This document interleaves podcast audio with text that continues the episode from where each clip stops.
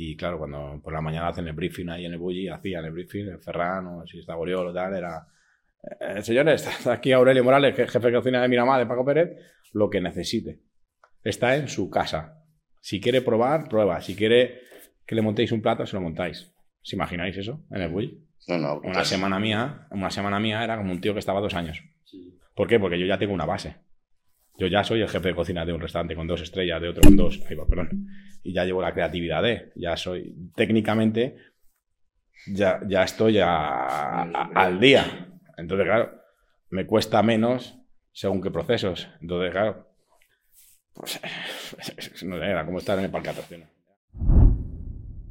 Bienvenidos al podcast de Talent Class, episodio número 10. Hoy tenemos con nosotros a Aurelio Morales, cocinero de profesión.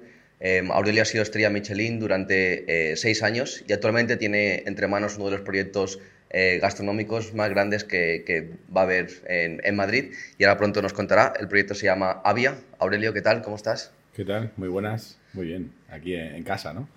Totalmente. Ya nos conocemos, como, como comentábamos antes, de hace como, no sé, seis años, cinco o seis años. Por ahí. sí. Ahora contaremos historias de, de hace ya bastante tiempo. Sí, También sí. tenemos a Andrés con nosotros, director de los másters de, de Talent Class, tanto del de cocina como el de negocio.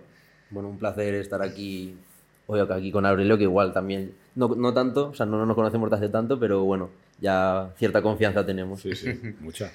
¿Qué tal, Aurelio? Nos gustaría que nos, nos contaras un poco tus inicios, cómo, cómo llegas a donde has llegado, em, dónde, de dónde nace Aurelio, dónde sale todo, toda esta creatividad y, y esta ambición que todos sabemos que tienes. Pues. Bueno, es- estamos sumando muchas cosas, ¿no? Yo creo que cada cosa viene de un sitio. Eh, ambición, eh, creatividad, eh, cocinar. Son palos diferentes que luego he, ido uniendo y he ido consiguiendo lo, lo poquito que he conseguido. O sea que tampoco. Ya ves que hay cocineros eh, a nivel nacional, a nivel internacional, que son auténticas leyendas. Yo voy haciendo camino y estoy muy orgulloso de lo que he conseguido, pero queda por recorrer muchísimo. Pero bueno, la creatividad, pues a mí me nace desde muy pequeñito, yo no veía la tele ni esas cosas, yo estaba todo el día pintando con la plastelina, me hacía, mi, ma- mi madre me decía, te voy a regalar, no, yo no me regales plastelina, me hago yo los muñecos, ¿no? Que es un poco, para aquella época había G-Joes y había los, los máster me los hacía yo con plastilina, ¿no? Ya, y pintaba con... Entonces, bueno, yo creo que un poco la creatividad seguramente me venga no sé si innata, pero me gusta. Luego esa creatividad, conforme muy poco a poco me fui haciendo mayor, ya con ocho años siempre lo cuento, empecé a hacer callos con mi madre, recuerdo perfectamente ser el primer plato. Ya esa creatividad se convierte en curiosidad y le voy dando forma con la cocina, sin querer ser cocinero todavía, porque quería ser piloto de aviones, de Vietnam, además, curiosamente. De Supongo- Vietnam. Sí, supongo que el cine tenía algo que ver. Eh, además estaba todo el día pintando aviones, pero sin embargo pasaba mucho de mi tiempo libre en la cocina con mi madre. Y ya te digo que años iban pasando. Eh, bueno, ahí, ahí se une ya a cierta edad y pues, querer tener un estilo de vida, ¿no? Al final, ¿por qué tienes ambición? ¿Tienes ambición por querer ser alguien o por querer destacar en el grupo o no? Yo creo que quiero ser alguien por tener un estilo de vida X, ¿no? A mí, desde jovencito, pues quería poder viajar, quería poder vestir bien o, o vivir bien. Entonces, de ahí va eh, convirtiéndose en, en- en esa- en ambición, ¿no? Ese querer ser, ¿no? Entonces, bueno, de ahí nace un poco todo. Y en un punto de mi vida, la verdad que me doy cuenta de que, de que no me gusta estudiar, por tanto lo del estilo de vida se va acomplejando. Eh, ¿Por qué no te gusta estudiar cuando eras pequeño? Bueno, la verdad que, que me costaba mucho prestarles atención. ¿Por qué? O sea, no era tonto ni mucho menos, porque las asignaturas que me interesaban, como historia, las sacaba con creces. Las matemáticas me cuesta mucho, pero porque no me interesa. El problema es que no me interesa. Cuando no me interesa algo, no, no le presto atención. Entonces, los ¿Qué- estudios... ¿Crees que el sistema educativo no estaba preparado para alguien tan con ideas tan creativas como tenías tú? Yo dudo mucho que el sistema mm, educativo estuviera preparado y creo que hoy está mucho menos preparado que en mi época. O sea, yo creo que nos están de- despreparando el sistema educativo. O sea, hoy no hay una meritocracia, hoy hay un... Os doy a todos la manita de la espalda para que aprobéis todos. Estamos creando una sociedad en la que no hay, no, no queremos que se esfuerce la gente, no queremos que, y a mi edad, en mi, en mi época, perdón, no era una cuestión de, de eso, yo creo que sí que sí que se cultivaba un poco más el esfuerzo, pero se, siempre el esfuerzo mental, ¿no? El, el CI, todo eso a través del coeficiente intelectual. Si sacabas un 150, eh, te subían de curso, pero si eras capaz de pintar un cuadro, eh, qué más da, ¿no? Claro. Este. No medían cosas muy importantes como, por ejemplo, que comentábamos, la creatividad o la inteligencia emocional. Solo había una inteligencia, Eso es. la numérica, ¿no? Si quieres, la que se mide. Pero y, y todas, perdón, todas las otras eh, inteligencias que sean espacial o creativa o, o emocional, como dices, eso. Eso no sé si hoy creo que tampoco se tiene en cuenta, se tiene en cuenta fuera del sistema educativo, Totalmente. que cada vez son valores o, o aptitudes que se tienen más en cuenta. Pero, Al final cuando sales ya de ese ambiente de instituto, universidad, es cuando dices, joder, todas estas habilidades que nadie ha potenciado mías son las que realmente las empresas o, o en mi día a día necesito. Además, eh, en España, porque en otros países, sobre todo culturas anglosajonas, no ocurre, aquí nos pasa lo siguiente, y a mí me ha pasado. En las matemáticas se me daban, se me dan soberanamente mal. Es que no me interesa, no me sé sumar. no nos asustemos. Los Llevo- los llevo- bien, ¿no? eh, Llevo negocios, ¿vale? Pero no me interesa.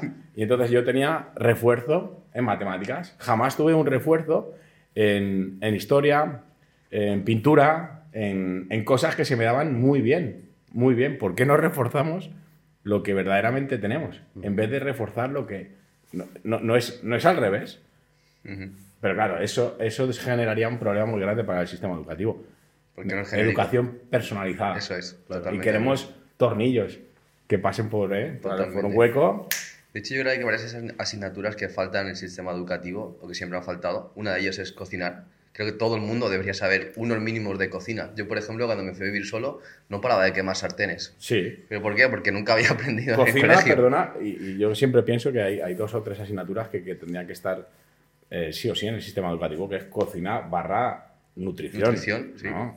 No, no cocina por hacer esferificaciones ahí en la universidad o en el instituto, sino cocina porque somos lo que comemos. Al final es salud, ¿no? Es medicina. Totalmente. y, y- y no podemos estar más equivocados, pero bueno, aquí manda también las grandes industrias, ¿no? La grande empresa que no quiere. Hombre, yo sí que yo sí que recuerdo en el instituto, bueno, perdón, en el colegio que nos daban algunas algunos cursillos muy rápidos de cocina mediterránea y hacías una ensalada en un plato, en un plato de madera, o sea, bueno, de estos de cartón desechables que decías, pues, a ver, que para mí, por ejemplo, yo lo recuerdo mucho porque al final me acabo dedicando a eso y era como ya un inicio, pero para el resto de, de compañeros míos ahora me lo recuerdan como vaya tontería más grande hicimos, que no lo, no lo veían con esa percepción de es interesante, es útil. Yo no tuve esa suerte. Yo tampoco. si es solo una ensalada, tampoco, ¿no? Aportaría que haya unos conocimientos. A ver, la gente no sabe qué es una proteína, qué es un hidrato de carbono, qué es una grasa, cómo contea en calorías, eh, qué hay que X nutrientes, qué, qué pasa. Yo estudié nutrición, aparte de cocinero, me, me tengo mucha curiosidad por el estudio. Bueno, soy más bien autodidacta de la nutrición, ¿no? He leído mucho, mucho, mucho, mucho y he puesto en práctica en mí y en, y en personas. Y, y- y- y hay, o sea, es tan importante que que no se tenga en cuenta, parece intencionado. A mí hay cosas ya que me parece que son intencionadas. Pero bueno, esto, ya hablamos de conspiración casi. Aparte de la, de la cocina, también añadiría, sin duda, inteligencia financiera. Sin duda. Saber llevar tus finanzas Sí, personales. Finanzas personales. O sea, salimos y yo he sido parte hoy, gracias a Dios, a base de, a base de equivocarme, que, que, que es el mayor de los aprendizajes, por desgracia. El problema es que muchas veces eh, agua bravas hacen marineros ya, pero hunden muchos barcos. Joder. Podríamos intentar evitar que se hundieran tantos barcos. Yo he salido adelante, tengo 40 años, pero con 30 años, o sea, vivía en la, como se dice ahora, en la carrera de la rata, ¿no? O sea, De- de si, si ganaba 3, gastaba 4. Si ganaba 3, gastaba 4. Ya. Y no tenía una conciencia de decir, es que tengo que ahorrar para esto, voy a diversificar, voy a intentar que me entren ingresos de allá o de acá.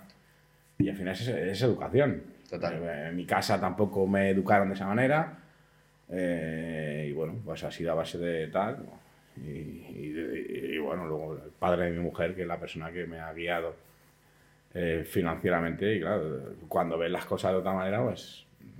Y al final está ahí. Es una cosa como. No sé. Pero falta eso. Nuevamente. ¿Es intencionado?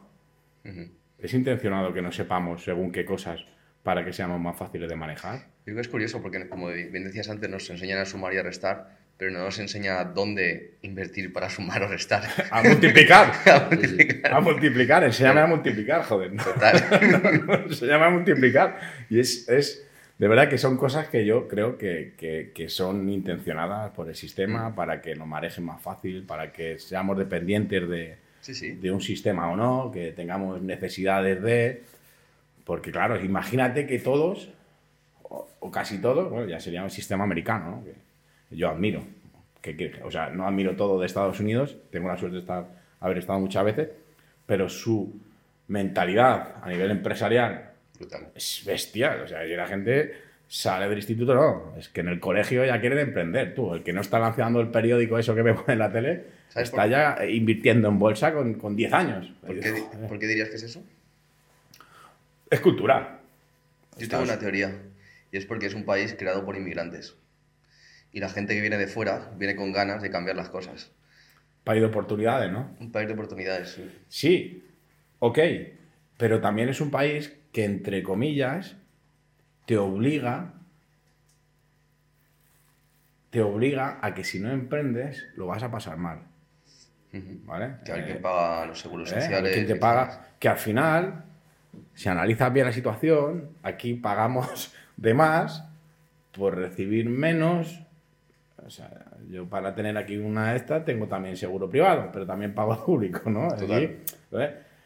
Genera un sistema en el que la gente tiene que trabajar, porque si no, estás a mierda. Total. Entonces genera un esfuerzo, querer un, un querer trabajar, un querer hacer, y eso te lleva a qué? A emprender.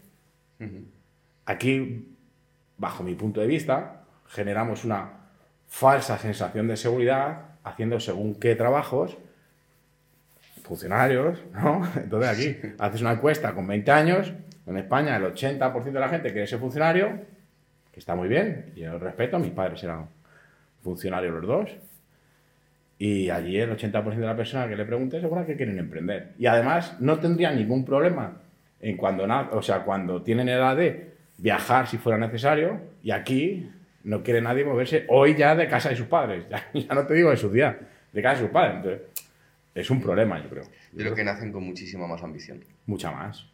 y menos conformismo. Esa seguridad falsa que nos genera aquí un sistema que nos ha contado que no te preocupes, que vas a... Si está muy bien tener esa sanidad, evidentemente, esa jubilación que tú no vas a disfrutar y yo tampoco. ¿no? El sistema de la jubilación no, no vamos a tener.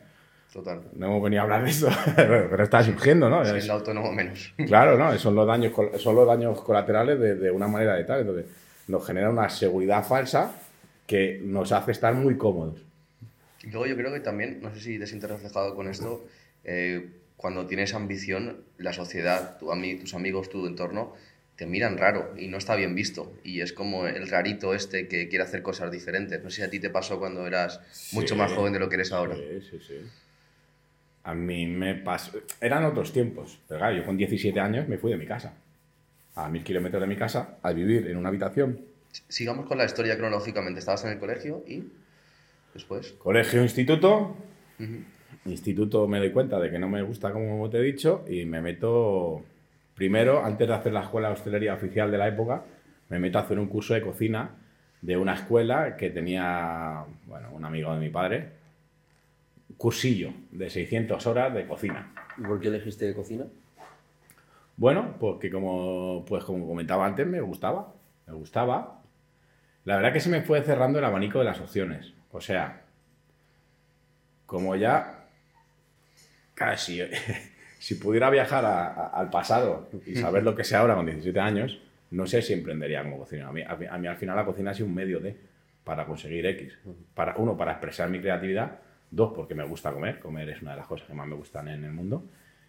Y, Eh, y porque tres, tienes algo innato también, tienes talento para lo ello. llevo, lo llevo. Eso dice mucha gente que me conoce, que lo, lo llevo dentro. Y he tenido la suerte de, tengo la suerte de, de dedicarme a lo que me gusta. Pero también para conseguir ese estilo de vida. O sea, en la cocina, si espabilas, puedes vivir bien. Ah, tienes que espabilar, ¿eh? Si no, como todo, supongo. Entonces, con 17 años se me iban cerrando puertas. Yo no tenía esa mentalidad. O sea, emprender para mí era una palabra que ni siquiera en- entendía. Hoy a lo mejor hay gente que lo lee en Instagram, ¿no? Pero emprender con 17 años, montar un negocio, casi si no tienes un oficio, como había montado un, un negocio en el ambiente en el que yo me movía. Yo vengo de una familia normal. O sea, seguramente que el que venga de una familia que su padre es eh, empresario, pues no entiende, pero yo venía de una familia de funcionarios. Entonces, Normal, se me iba cerrando el abanico a qué te dedicas.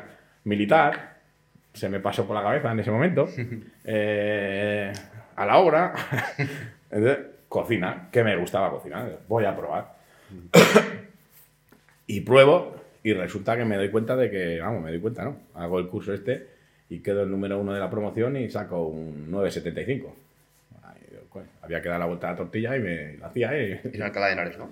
en cadena de Henares. Y entonces ahí hago este curso, me, a- me apunto a la escuela oficial de, de cocina,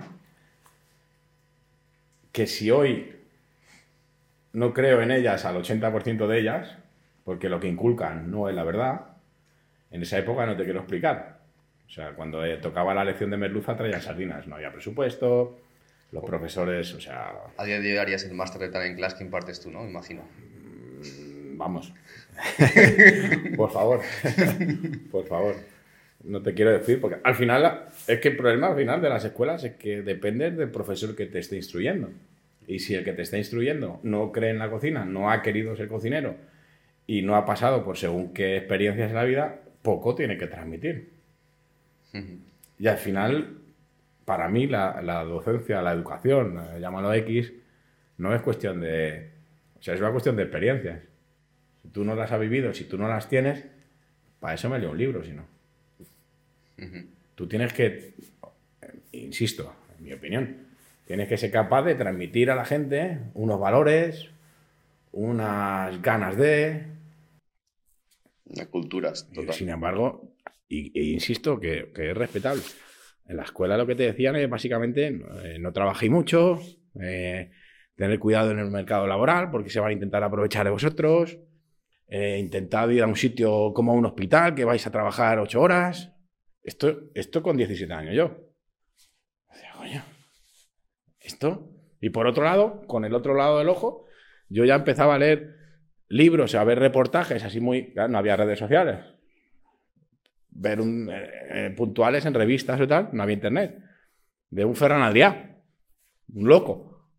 Un loco, un puto loco. Por un rabillo del ojo estaba viendo como un tío estaba cambiando el paradigma de la cocina mundial, pero así muy. Y por el otro lado me estaban diciendo que me fuera al hospital a trabajar para tener un sueldo seguro. Tú no entendías nada, estabas a punto de colapsar. ¿no? Y esa ambición barra curiosidad en la vida, pues me lleva a que voy a, la escuela de hostelería, vuelvo a quedar número uno en mi promoción el primer año, son dos, el primero, y ese verano, que ya internet, sonaba así, ¿eh? ¿De qué año hablamos? 2000... 99 debe de ser, 98, 99, el verano de ser verano, 98 tal vez. Amazon estaban haciendo. Amazon, yo no lo conocía, ¿eh? Yo no lo Están conocía. haciendo en Estados Unidos, digo. Yo, eh, yo recuerdo en aquella época, pues Terra, portales como Terra, como tal. O sea, yo recuerdo el primer día que tuve internet en mi casa, que me tiré. Claro, era mágico, porque era como. como te- es que verdaderamente internet es magia, lo que pasa es que lo estamos convirtiendo en. O sea, en el mayor momento de conocimiento de la historia de la humanidad lo estamos convirtiendo en porno y poco más, ¿no? Pero, pero yo recuerdo que tirarme hasta las 6 o las 7 de la mañana de esa noche sin dormir, descargándome fotos de cosas, de relojes, de coches, de platos, de restaurantes, y era como, eh, Ferrari, y aparecía un Ferrari en la pantalla, y era como, wow, ahora ya esto se ha normalizado, ¿no? Pero bueno, Ahora lo piensas y sale ya. ahora lo piensas y, el móvil ya te dice él solo, ¿no? Imagínate lo que, lo que sabrán de nosotros. Pero bueno, el caso es que en gracias a, Internet pues encuentro trabajo en, en Jansá, en el Miramar, de Paco Pérez, que luego llegué a ser su jefe de cocina a mano derecha, seis estrellas Michelin y bla, bla. Y esto era con 17 años. Pues, ¿qué pienso? 17 años, veo que tiene playa, me voy a pasar el verano de mi vida. El verano de mi vida. Y lo pasé. Y, lo- y lo pasé. Lo pasé. Perdí 15 kilos, vine blanco, no vi el sol. Trabajé de sol a sol. Pero empecé a hacerme cocinero. Y entendí. Ese verano te cambió, yo creo que tu perspectiva. ¿no? Yo- o sea, cuando yo iba en coche para allá, iba en el coche, en un Fiat Uno, recuerdo, con tres compañeros más de, de la escuela de hostelería de Guadalajara. Yo estuve en la escuela de Guadalajara. En Alcalá no me cogieron. No sé por qué, la verdad. Y dos íbamos a un restaurante, dos al Miramar. Uno de ellos hoy es, es- es Nuño, es, tiene una pastelería ahí que se llama Clan Obrador. Ha trabajado por los hermanos Torre de con tres estrellas, un crack, un auténtico crack. Y otros dos fueron a otro restaurante de allí ya que no tuvieron la suerte de ir al restaurante en el que yo caí de primera instancia. Porque Paco Pérez, aún no teniendo estrella ya, ya era un gastronómico y bebía de las aguas del Bulli. Bulli está de Jansa, no sé, 5 o 10 minutos. Y los otros dos fueron al típico restaurante de batalla, campal de seda, arroces y tal. Esos dos se retiraron de la cocina ese mismo verano. Turísticos, ¿no? Sí, sí, sí, sí, sí. Ah, pues ya sabes, donde pasa ves una guarrería es la cocina, que, que- que- ¿Y cómo te, cogió, cómo te cogieron en el restaurante de Paco Pérez? Mandé un currículum por un portal que todavía existe hoy, que se llama Fuego Lento, que le mando un saludo. Hoy es amigo mío, Coldo Rollo, en aquello. Cosas pasan, en la vida pasan cosas mágicas. Y pues yo eché el currículum, yo no tenía experiencia ni nada. Pues currículum, Aurelio Morales. Aurelio Morales, el carnet, y estoy estudiando en la escuela de hostelería. Ah, no, miento.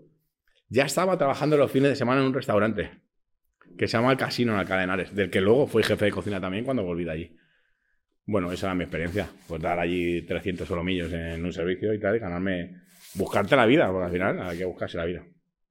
Y me cogió, pues. Pues le hacía falta alguien, Ok. claro. o sea, no. Sí, por- en ese momento había profesionales de la cocina realmente. O, o podíamos estar hablando de que al final la gente que se dedicaba a la cocina no pasaba casi ni por escuela. Mira, y esto lo recuerdo aquí. Yo recuerdo que cuando me iba para allá, que, insisto, 17 años, me vinieron a buscar en coche para irnos para allá en un Fiat Uno hecho polvo. La carretera allá son 8 o 9 horas. Pero vino alguien del restaurante a buscaros. No, no. eh, mis dos otros compañeros, éramos cuatro que nos íbamos para este pueblo. Eh, mi madre lloraba. Lloraba literalmente porque su hijo era cocinero. Hijo, ¿dónde vas? ¿Qué tal? ¿Qué... Era un fracaso que tú, que tú fueras a ser cocinero, entre comillas. Es que no, es que no tiene nada que ver con lo que la cocinaba hoy. O sea, ahí de- en esa época éramos cocineros los que verdaderamente sentíamos vocación por el oficio. Luego, luego es curioso, ¿eh? Yo conozco muchos cocineros, no voy a dar nombres, pero que si no hubiera sido por la cocina, la, cocina les ha salvado la vida, porque si no estarían en la cárcel. Y la cocina les ha, eh, les ha, les ha hecho explotar una serie de... Al final yo no he hecho la mili y, y las cocinas en esa época había una disciplina casi militar. Entonces, o entrabas o no entrabas. O tú no podías trabajar en el bulli si no tenías una disciplina militar X, si no tenías una capacidad de esfuerzo y sacrificio X más Y y, y unas ganas y unas aptitudes, también actitud con C. O sea, tenías que tener todo. Si no estabas, y automáticamente esa misma mañana estabas en la puta calle. ¿Tú conoces compañeros que hayan entrado a hacer prácticas en un restaurante, digo cuando estabas con Paco, ¿eh? y duraran menos de 24 horas? Sí, sí, sí, claro. Claro, claro, muchos. Porque no tenían esa fortaleza ni esa ética de trabajo, ¿no? Claro, claro, claro. Y esa meritocracia al final, o sea, que es lo que hablábamos al principio, ¿qué pasa? Que ahora todo el mundo tiene que valer para todo y todo y tenemos que, no, no te preocupes, no, no. Oye, es que esto es así. Para ser futbolista de primera división, ¿qué pasa? ¿Qué necesitas? Necesitas actitud, aptitud, sacrificio, esfuerzo, eh, constancia, constancia, sacrificio, esfuerzo, porque como tú hay 25.433 y si no tal, y además unas gotitas de dosis de que Dios te haya dado talento y, y tú que tengas suerte por el camino. Si tú crees que es bueno que a una persona joven le digan que no, le rechacen y que gracias a ese, a ese rechazo se vaya, vaya creando una personalidad o, o un mindset eh, mucho más fuerte para poder llegar a algo, ¿no? Eh, no es que te tengan que decir que no ni que sí. Yo creo que lo que nos tienen que enseñar en el colegio, en casa, en casa, es que cuando nos caigamos nos levantemos. Que si te caes cinco, te levantes seis. Como tantas veces hemos oído todos. Eso es lo que te tienen que enseñar en casa. No es, hijo, te has caído, es que en el trabajo son muy malos. Hijo, has suspendido el examen, tu profesor es un cabrón, vamos a hablar con él. No. es como, como decía, claro, coño, es que la vida no va de esto. Es que es como, como decía Bruce Lee, o sea, no pienses que por ser vegano el tigre no te va a comer. No, la vida hay que enseñar que la vida son obstáculos, que hay que superarlos, que a base de, tal aprendemos, a base de esto nos hacemos fuertes, nos hacemos grandes, que, que es muy probable que no llegues también y hay que tener esa... ¿eh? A mí me gustaría hoy, con 40 años, hoy, me gustaría ser el mejor cocinero del mundo y lo digo aquí ancho y largo y tal, y no lo soy. Y voy a seguir trabajando y probablemente nunca lo llegue a ser. Pero me habré forzado, pero tengo la capacidad suficiente también de no frustrarme por no serlo. Y si siendo consciente que las posibilidades de que seas el mejor cocinero del mundo son tan bajas, ¿por qué te levantas cada mañana con esa meta y ese objetivo de ser el, cocinero, el mejor cocinero del mundo? Porque me llevo levantando con esas ganas y ese objetivo desde que tengo 17 años. Es casi un hábito. es una rutina. Es una rutina. Y hay días jodidos. Hay muchos días jodidos. Hay días que estás jodido e incluso que puedes llorar e incluso que ves que... Porque es así, el camino es así. Y hay para gente que lo ves y dices, leche, el camino es en línea recta. Pues puede ser. Hay gente que llega a besar al santo a la primera, pero es difícil. Hay gente, pero es que son tus cartas.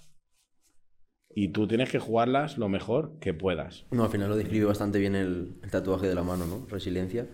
Sí. Bueno, yo la verdad que resiliencia, hace muchos, muchos años que me hice este tatuaje. Hoy es una palabra que está muy en. muy ahí, ¿no? Sobre todo a raíz de la pandemia. Y que yo sustituiría por otra. Hay un, un escritor, el de Cisne Negro y el de. ¿Sabéis quién es? Es que no recuerdo su nombre tal, tal, tal eh, bueno, el cine negro son los acontecimientos, ¿no? Como, puede ser la pandemia, que nadie, entre comillas, nos esperábamos. Nassim Taleb. Nassim Taleb.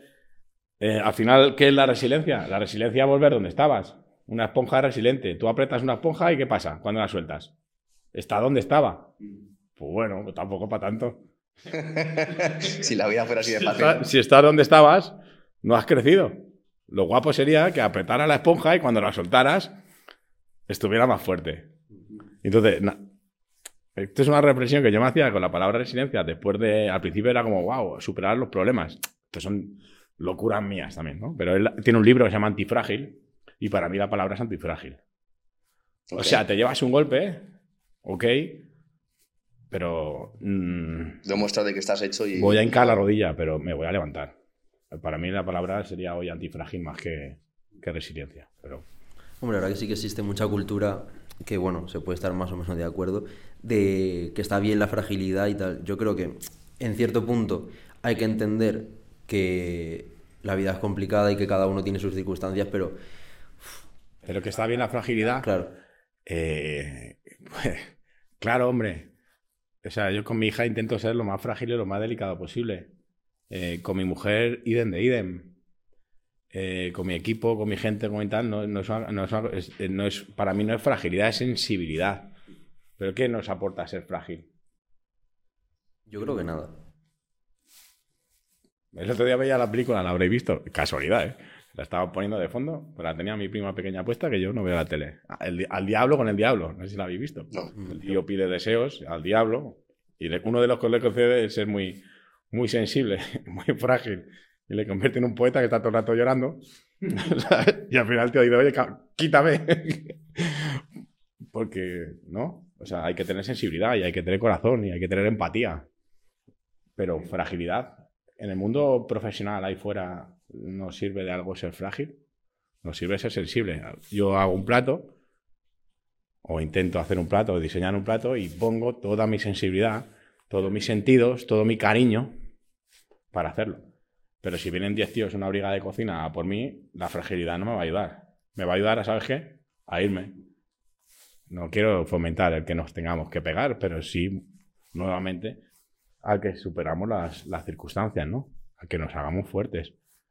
Que no es violencia, que es contigo. Esto es una cosa interior. Fortaleza. Fortaleza. ¿Cómo se construye eso en una persona joven? ¿Cómo se construye eso? Normalmente en las escuelas seguramente que tendrían que darnos unos valores que no tienen nada que ver, son diametralmente opuestos en muchos de los casos a esto. nos quieren contar que estamos hiperprotegidos por un sistema o no, que no sé, que no nos va a pasar nunca nada, ¿no? O sea, yo hay frases que oigo como la de, mm, bueno, no lo voy a decir porque son políticamente sumamente correctas. Tengo derecho a llegar borracha a casa y que no, bueno, a ver, sí, pero es que hay gente mala en la calle. O sea, tú no puedes inculcar a la gente que no va a pasar nada porque no es verdad. Es que no es verdad. Tú tienes que inculcar a la gente. Luego, al cabrón ese que hace eso, hay que eh, colgarle y matarle a ese y a todos. No sé si matarle o no lo sé. Pero tú al, ciudadano a pie, a cada persona, no le puedes inculcar que no te va a pasar nunca nada. Porque no es verdad, porque ya es como...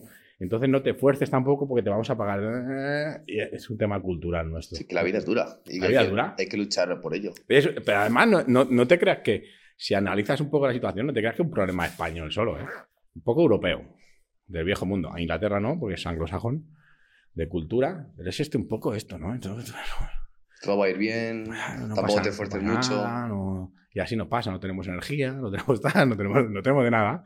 Pues somos eh, muy... Pues somos el, el, el, bueno, diría yo que somos el, norte de África, ¿no? España, Italia, Portugal, para los europeos, quiero decirte.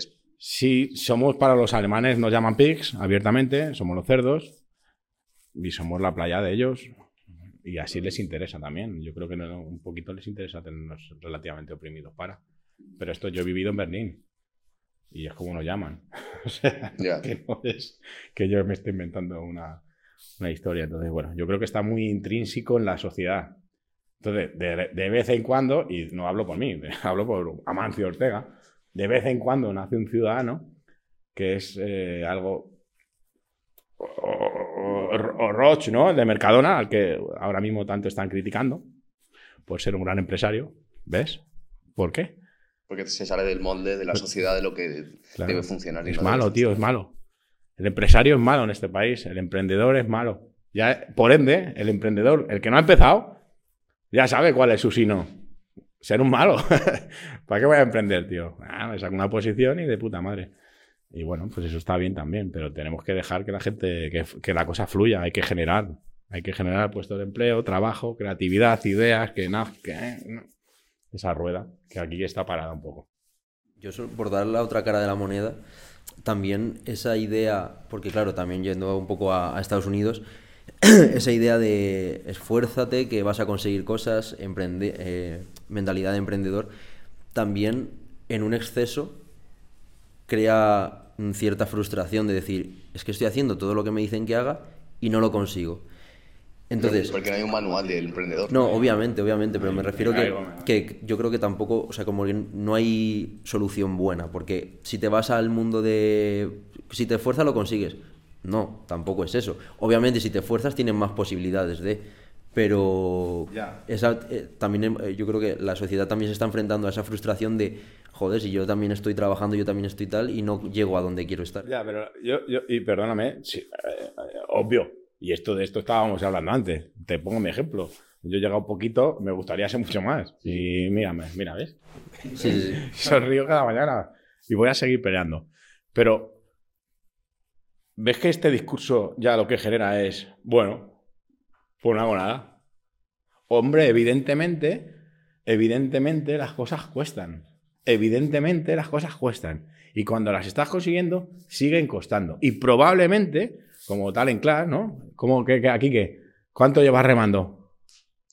y ahora estás eh, aquí, que tú seguramente quieras estar aquí, obviamente, porque eres emprendedor también. A ti nadie te pregunta, pero como yo te conozco hace muchos años, ¿no? Entonces quieres. Y, y a que la dificultad es, ahora en vez del remo ser así, el remo es más largo. Y hay más gente remando, pero, pero sigue costando, ¿no? O ya es una balsa. No, al principio yo creo que se rema en todo emprendimiento eh, contracorriente y llega un momento en el cual todo empieza a tener sentido y, remas al, favor de la corriente. Bueno. Pero no es sencillo encontrar esa corriente. Eh, muchas veces estás en una balsa dando vueltas. Ya, pero es que a lo mejor dentro de un año esta corriente eh, se te tuerce. Totalmente, por eso siempre tienes que estar, eh, bueno, yo creo que los pies en la tierra y por mucho que algo funcione, que tengas una estrella Michelin, que tengas tres, los pies en la tierra, porque puede venir una pandemia, puedes de repente que tu cocina o tu proyecto no funcione y volver a empezar desde cero. La parábola esta del rey, este de esto, esto también pasará, ¿no? La sabes, ¿no? no, no conozco. Es una- Que me, eh, me cuentas historias de, de cuando le había nacido, tío. Es- no, no, no. Eso está ahí de, de los griegos, de los estoicos. Eso está ahí. Esto también pasará. ¿no? Estás Ah. arriba, tenía Sí, un sí. anillo que dentro del anillo ponía siempre esto también pasará. Acabo de ganar eh, la victoria al pueblo de al lado. Humildad, tío. La, la Eh, victoria tal, y cuando estaba aquí que le con la espada aquí, esto también va a pasar. La victoria es momentánea y yo creo que ni hay que celebrar mucho los éxitos ni entristece- entristecerte demasiado con los fracasos. O sea, hay que ser muy estable. Eh, hay que tener foco. Hay que estar mirando unos cuantos. Yo, yo siempre dicen, joder, y, y es verdad, que hay que vivir el día a día.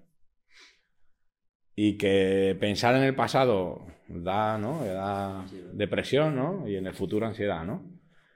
Eh, yo en el pasado, la verdad, pienso poco, muy poco, muy poco, porque de nada te sirve que lo que he hecho, hecho está. Yo intento estar orgulloso de lo que he hecho bien en el pasado, de lo que no, pues aprender. Pero en el futuro sí que vivo, ¿eh? Yo vivo mucho en el futuro. A mí no me... Sí, tengo objetivos, tengo sueños, tengo ilusiones. Pero a mí esto no me saca del presente. Pero y si no, ¿cómo, cómo vas? O sea, tú, tú miras al futuro para tener una brújula o, o Una brújula, un GPS. un GPS, pero todo ese tiempo que estás pensando en el futuro, Mm. estás dejando de vivir la realidad, que es la única realidad. ¿Pero que qué es la realidad? El- La realidad es el poder de estar en el momento, de estar en el Carpe ahora. diem, Sí. a tope, ¿no? A ver, yo creo- yo- mi, mi visión, ¿eh? Y esto también ha sido muy influenciado por el- mi visión, por el libro de El poder de la hora. Eh, y es que en el pasado, del pasado puedes aprender de tus experiencias, errores, aciertos. El futuro es una proyección o una ilusión de lo que podría pasar hipotéticamente, pero todo el tiempo estás invirtiendo en el futuro o en el pasado, no estás realmente viviendo en la única realidad que existe, que es el presente. Entonces yo creo lo adecuado es invertir un gran porcentaje en el presente, a lo mejor un 80%, un 10 aprendiendo de los errores y un 10 poniendo objetivos para tener una dirección en la que... Bueno, pues es lo que, me está- es lo que estoy diciendo yo. Evidentemente tengo que estar aquí porque si no estaría empanado.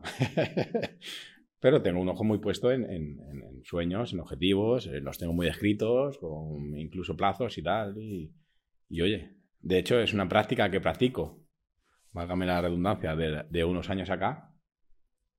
Y que la tengo por ahí, algún día te la enseñaré en privado, te sorprendería.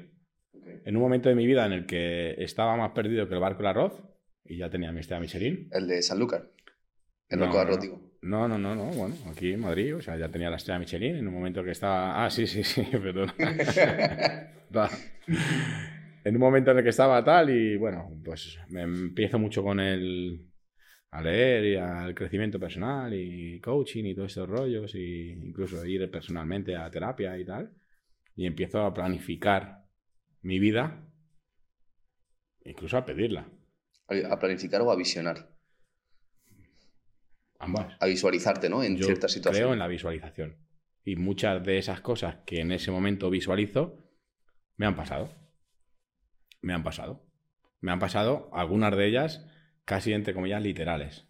¿no? Como, o sea, en ese momento es que es un poco trascendental, ¿no? Un poco místico. Yo me voy a Egipto yo solo durante un mes, allí a recorrerme Egipto y entonces estoy con toda esta tal y muchas de las cosas que pido, pues se puede pedir, ¿no?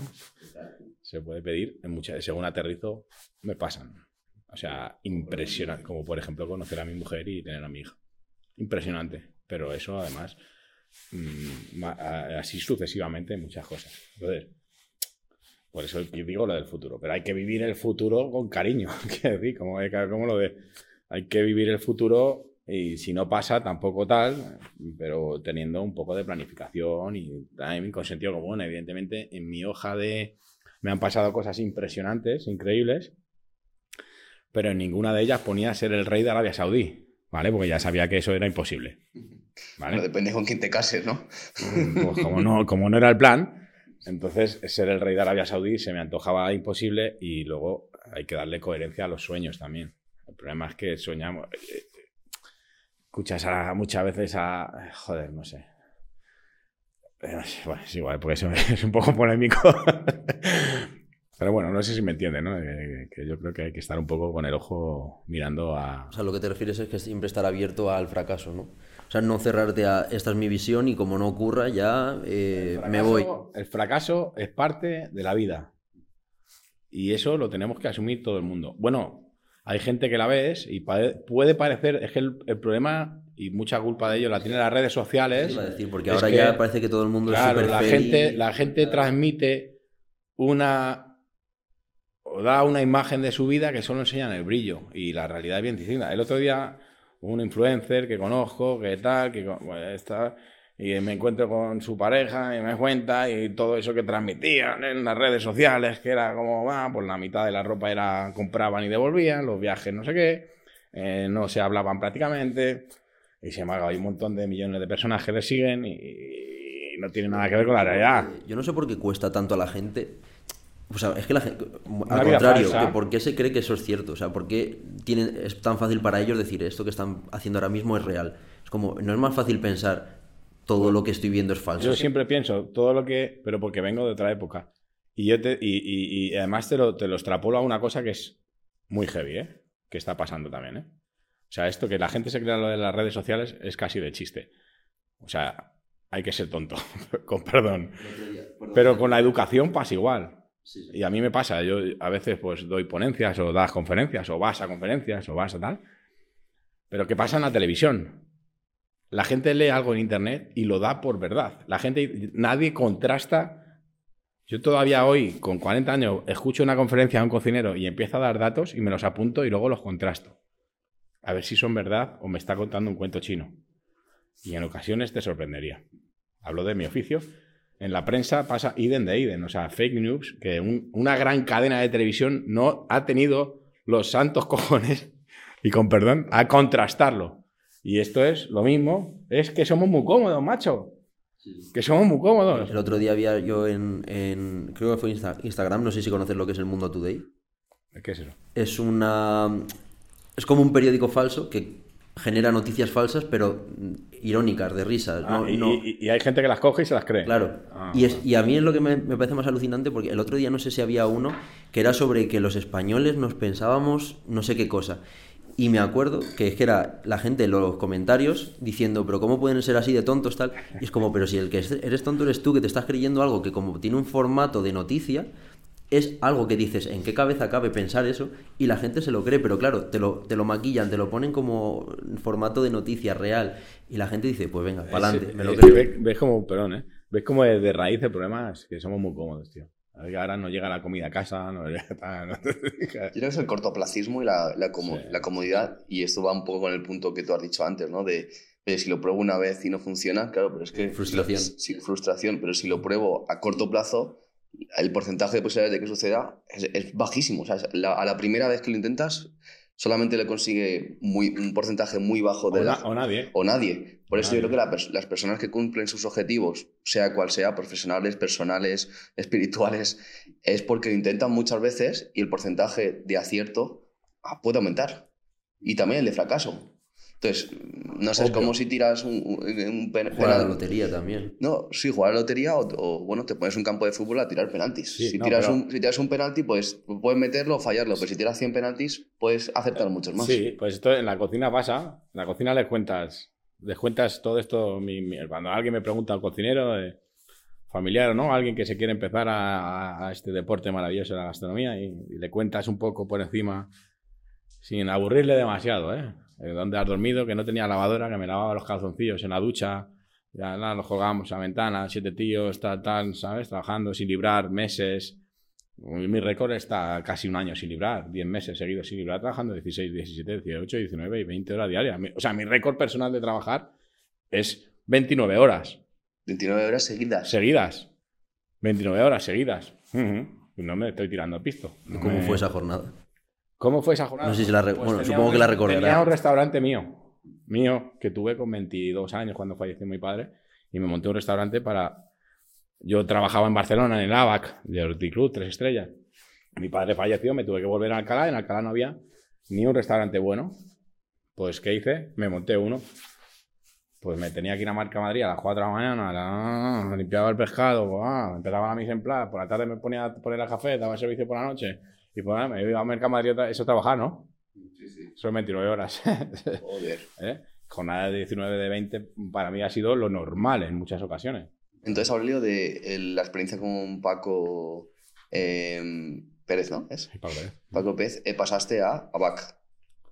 No, de Paco Pérez, que he estado en dos etapas, voy a...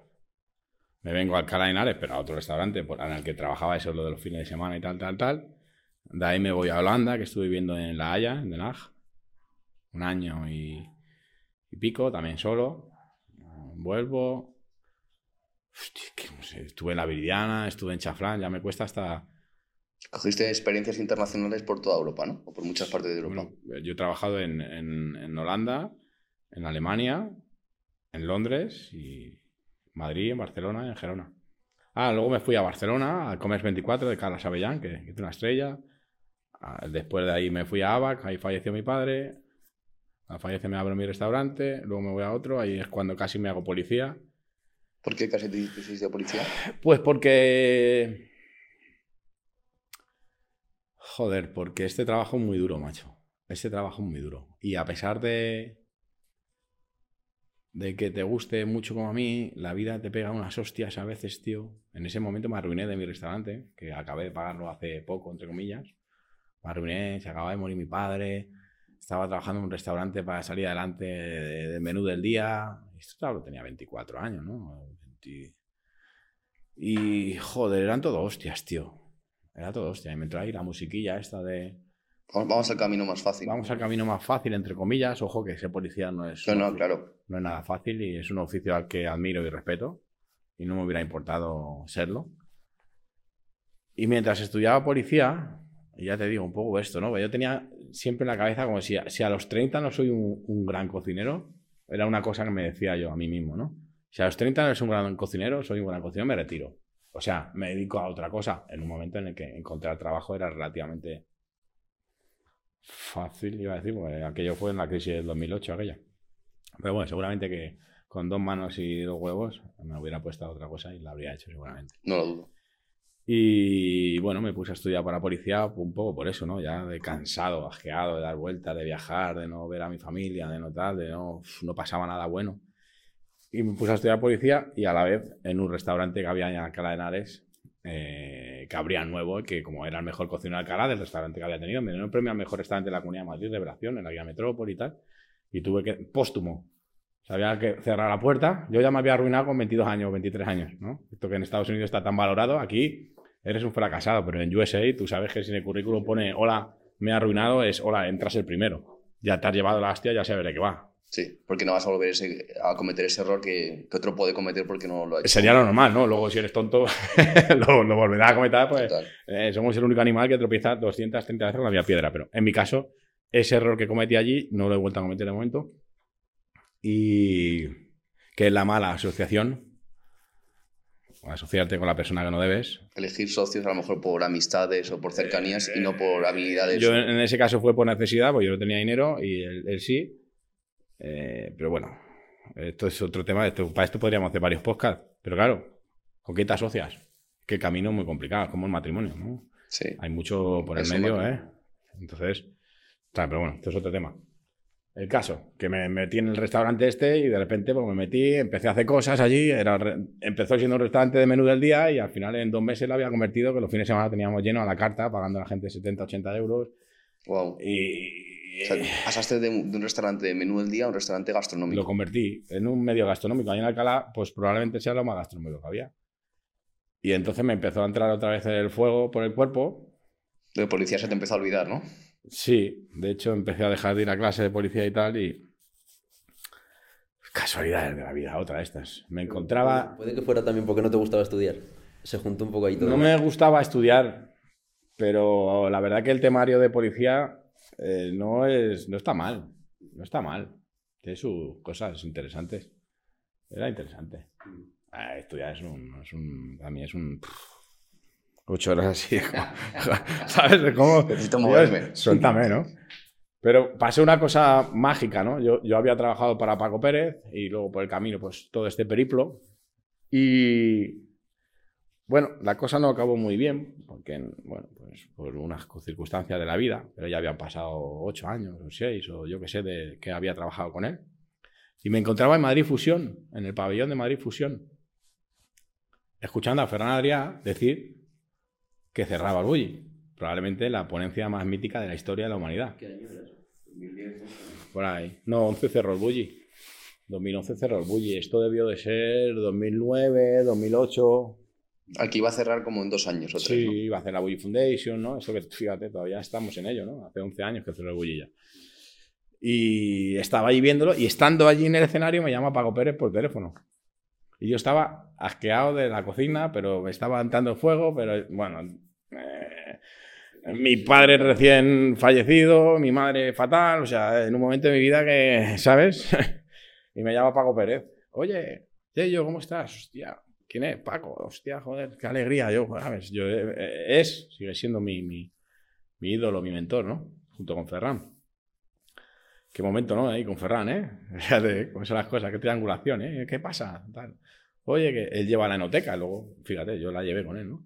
La enoteca que tiene dos estrellas en Hotel Ars en Barcelona. Oye, que me he quedado sin jefe de cocina y tal, y sé que todavía estás por ahí, ¿te apetece hacer la prueba para entrar? ¿Cómo? Hostia, para llevar un dos estrellas, tío. Joder. Bueno, en ese momento una, la segunda la gané yo con él. Digo, hostia, ¿qué dices, hombre? Sí, sí, tal, vente para Barcelona, tal, y hacer la prueba. Wow. Estaba un poco yo, o sea, cocinaba muy bien, pero estaba un poco desactualizado. O sea, tenemos que pensar que en ese momento la cocina era un hervidero, un hervidero de cosas. O sea, era impresionante. Hoy es un tostón, tío, es un tontón. O sea, la gastronomía la estamos convirtiendo en un rollo, tío.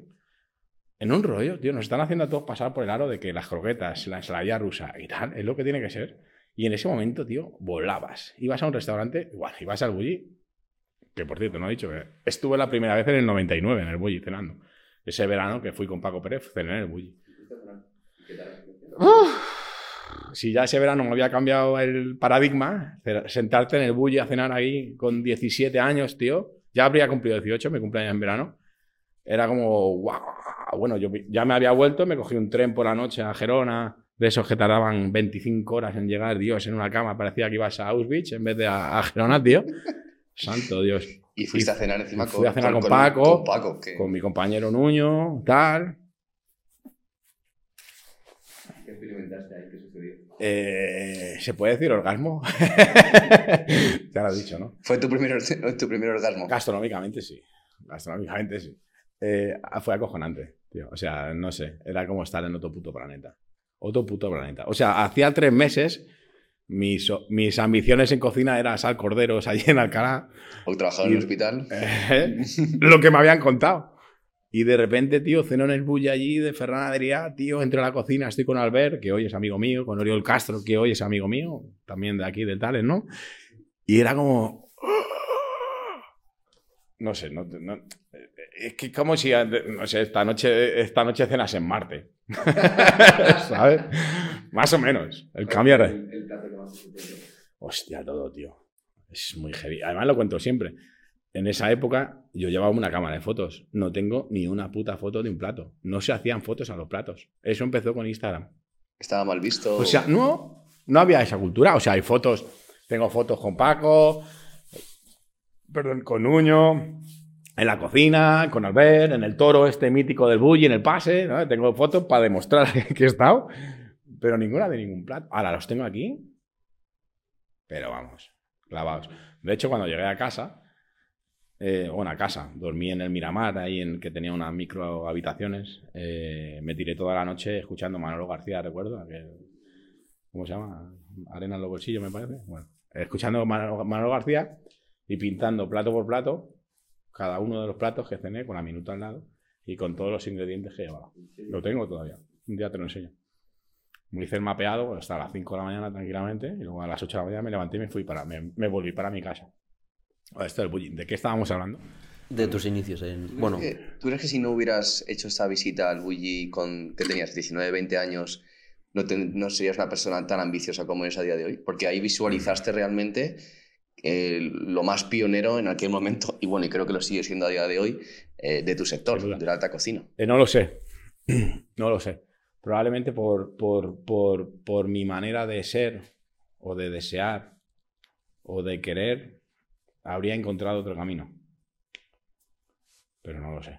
Pero eso tenía que suceder en ese momento para, para poder inspirarte y darte fuerzas es que no y visualizar tu objetivo, ¿no?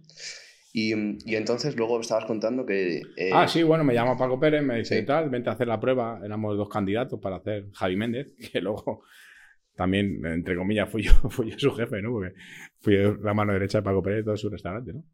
Y fui a hacer la prueba en un momento en que la cocina, como te decía, hervía. Y yo preparé una prueba, pues no tenía los medios, llevaba años fuera del circuito Michelin, bueno, policía, tal, que mi restaurante hacía cosas, yo no tenía los medios de las cosas que estaban pasando. O sea, la cocina era una puta barbaridad técnicamente, una puta barbaridad. O sea, pasaban cosas y estaba desactualizado. Te- Tengo una colección de libros de cocina inmensa.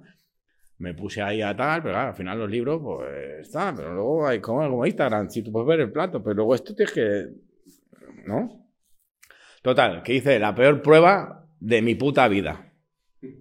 ¿Vale? Resumiendo, el otro Javi Méndez, que le mando un saludo, muy amigo mío, evidentemente. La verdad, le perdí un poco el rastro, no sé dónde está. El tío venía de, de un tres estrellas de allí, de- ¿cómo se llama? De este de Martín, Sí, la sastre. de las artes.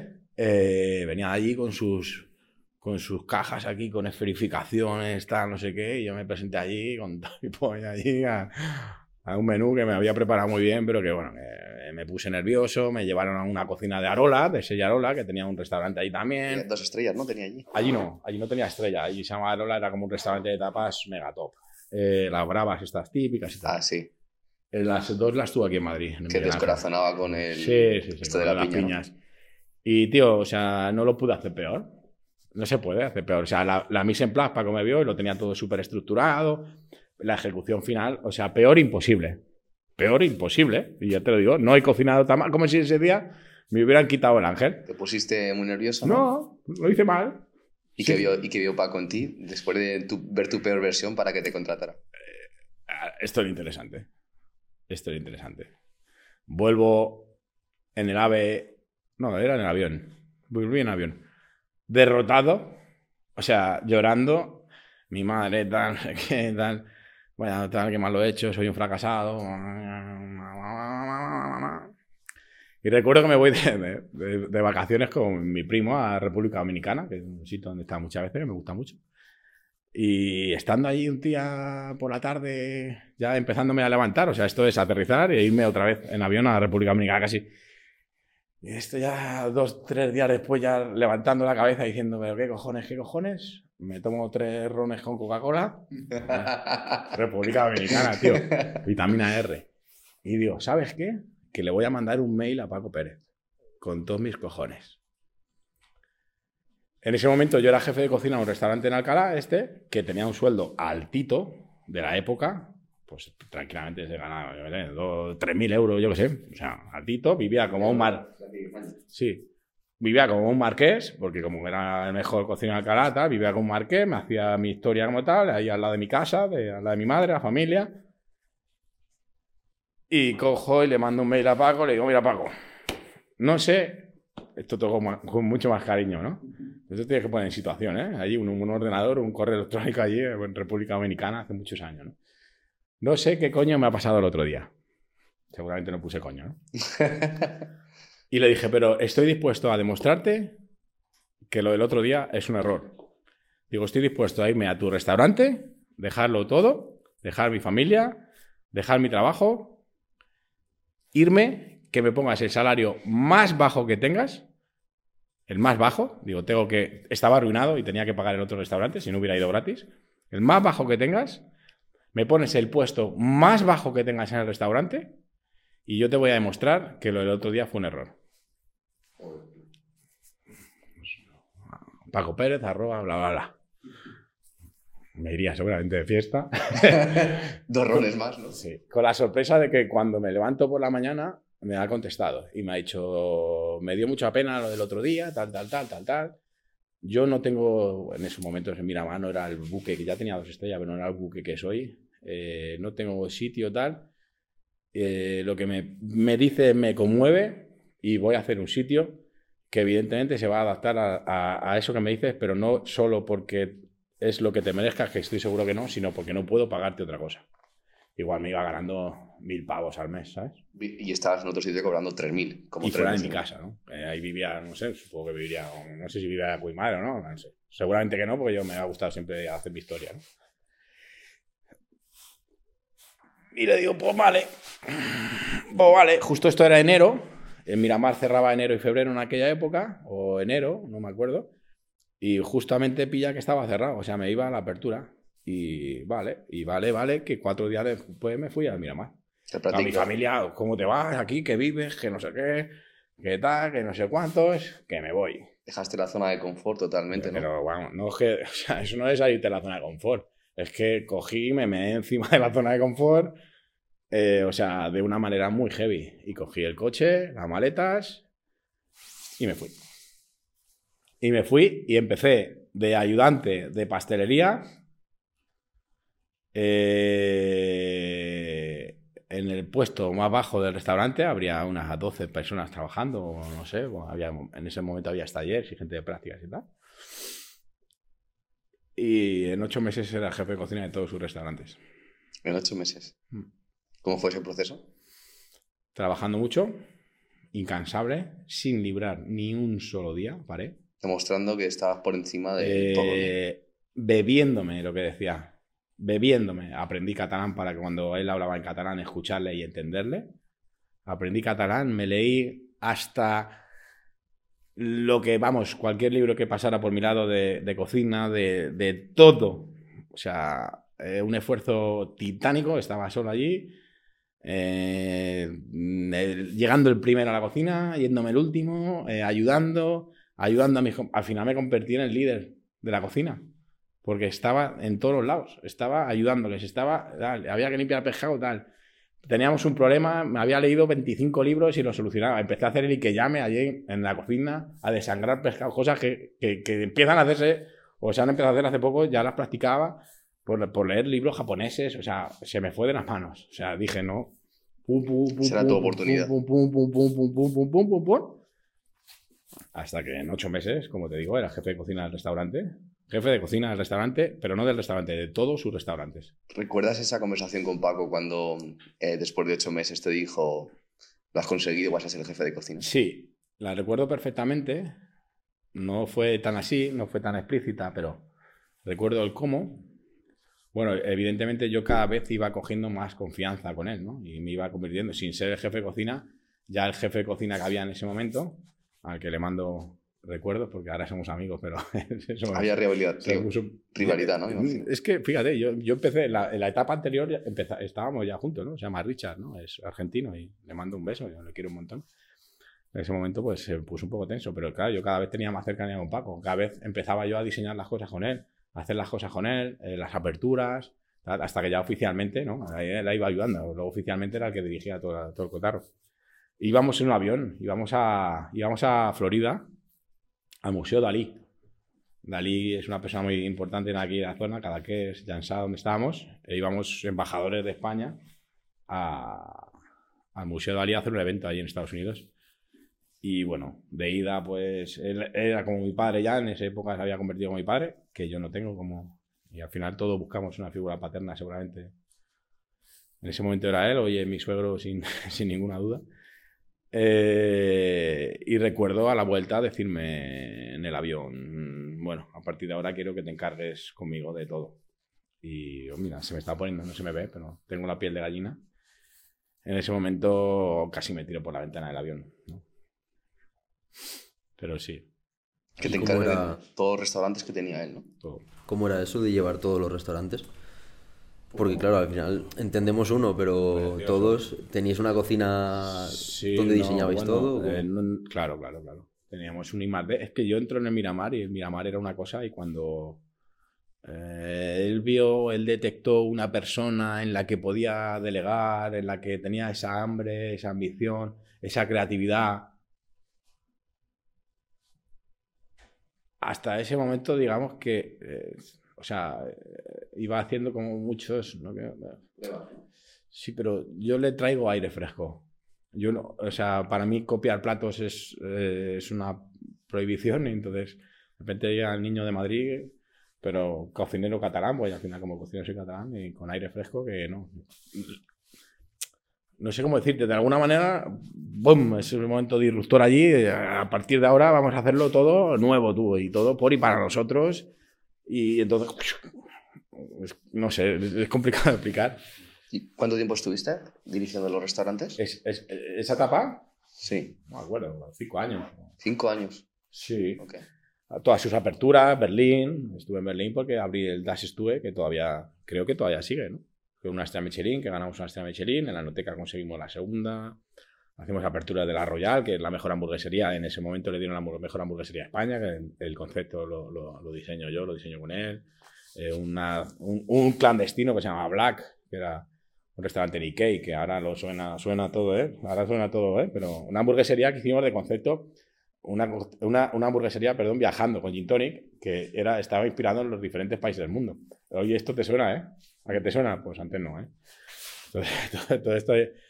Y, y, bueno, luego proyecto en Manchester, iniciaba el proyecto en Manchester, iniciamos tal, o sea, nacía todo en ese, en ese I más D del Miramar, una cocina que tenía yo allí enorme para mí y la gente de mi equipo. Imagínate, yo entré en el Miramar, entramos siendo, en esa primera etapa éramos 8, 10 personas, no lo sé. Y cuando yo me fui éramos 60 en la cocina. Mm. O sea que Paco creció contigo prácticamente, o tú con él, creciste Bueno, yo, yo con él, ¿no? Pero creo que, creo que yo le ayudé a coger otra perspectiva seguramente, porque mi... Y, y creo que aquí no es la palabra ambición, mi ilusión era absolutamente desmesurada. Desmesurada. O sea, no tenía... O sea, te digo, no libraba, no tal. Vacaciones, no cogía vacaciones. Era obsesión absoluta por tu objetivo. Obsesionado. tu pasión. Es, es que ni siquiera, o sea, sería obsesión, era, estaba, estaba. Estabas Estaba- surfeando la ola y lo estaba estabas disfrutando. De hecho, mis vacaciones, que cerrábamos en agosto, agosto, agosto trabajábamos como animales en la temporada alta, en el sitio de playa. En, las vacaciones eran en enero. Yo no cogía. Bajaba a lo mejor un fin de semana, veía a mi madre. ¿Qué tal, qué tal? Y me iba, me iba a trabajar a tickets con Albert, a, a, a 41 grados que tenía entonces, que es lo que, es, lo que hoy es Enigma. Eh, a restaurantes, a comer, a Chicago, a, viajar por el mundo, a comer en China, en, a hacer eventos en no sé qué, en México. ¿Y en qué momento trabajas en el Bulli? ¿Anterior a la etapa con Paco o posterior? Durante, sobre todo. Durante. Lo más trascendental es durante, y te explico por qué. Durante, durante que soy jefe de cocina de Miramar, yo siempre quiero ir al bulli a, a impregnarme de, ¿no? Entonces yo me tiro allí días en el bulli y claro, cuando por la mañana hacen el briefing ahí en el bulli, hacían el briefing, el Ferran o si está Oriol o tal, era... "Eh, señores, está aquí Aurelio Morales, que es jefe de cocina de Miramar, de Paco Pérez, lo que necesite. Está en su casa. Si quiere probar, prueba. Si quiere que le montéis un plato, se lo montáis. ¿Os imagináis eso en el bulli? No, no. Una pues, semana mía, una semana mía era como un tío que estaba dos años. ¿Por qué? Porque yo ya tengo una base. Yo ya soy el jefe de cocina de un restaurante con dos estrellas, de otro con dos, ahí va, perdón. Y ya llevo la creatividad de, ya soy, técnicamente, ya, ya estoy a- al día. Entonces, claro, me cuesta menos según qué procesos. Entonces, claro, pues, no era como estar en el parque de atracciones. Era muy, era muy heavy. Si puedes resaltar pues tres, tres habilidades o, o tres cosas con las que te quedas mm, de la experiencia con Paco y tres cosas que te quedas de esas mini experiencias con, en el Bulli, ¿cuáles serían? Es que son tantas, tío.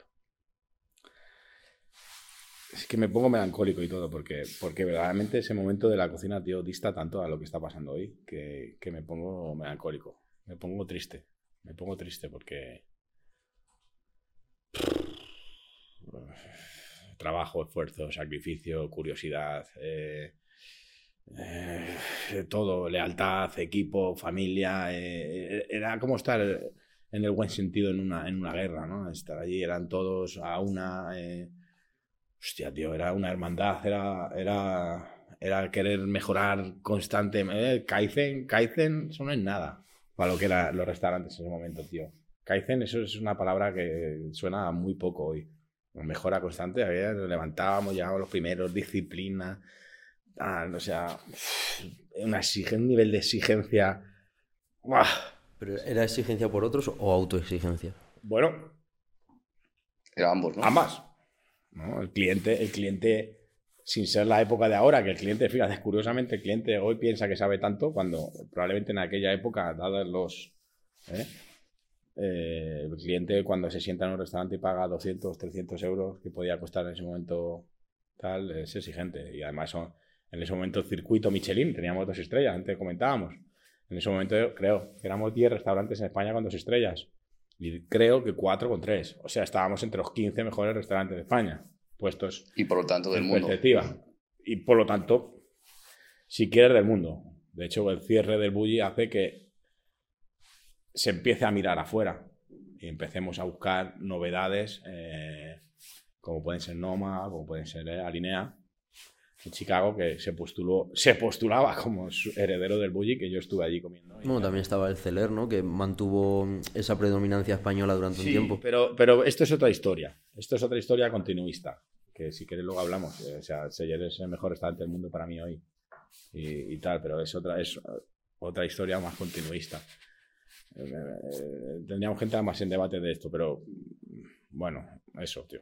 Eh, era. Es que no, no tengo tres. es- no sé si soy capaz de transmitir. eh. Resumirlo solamente en tres, ¿no?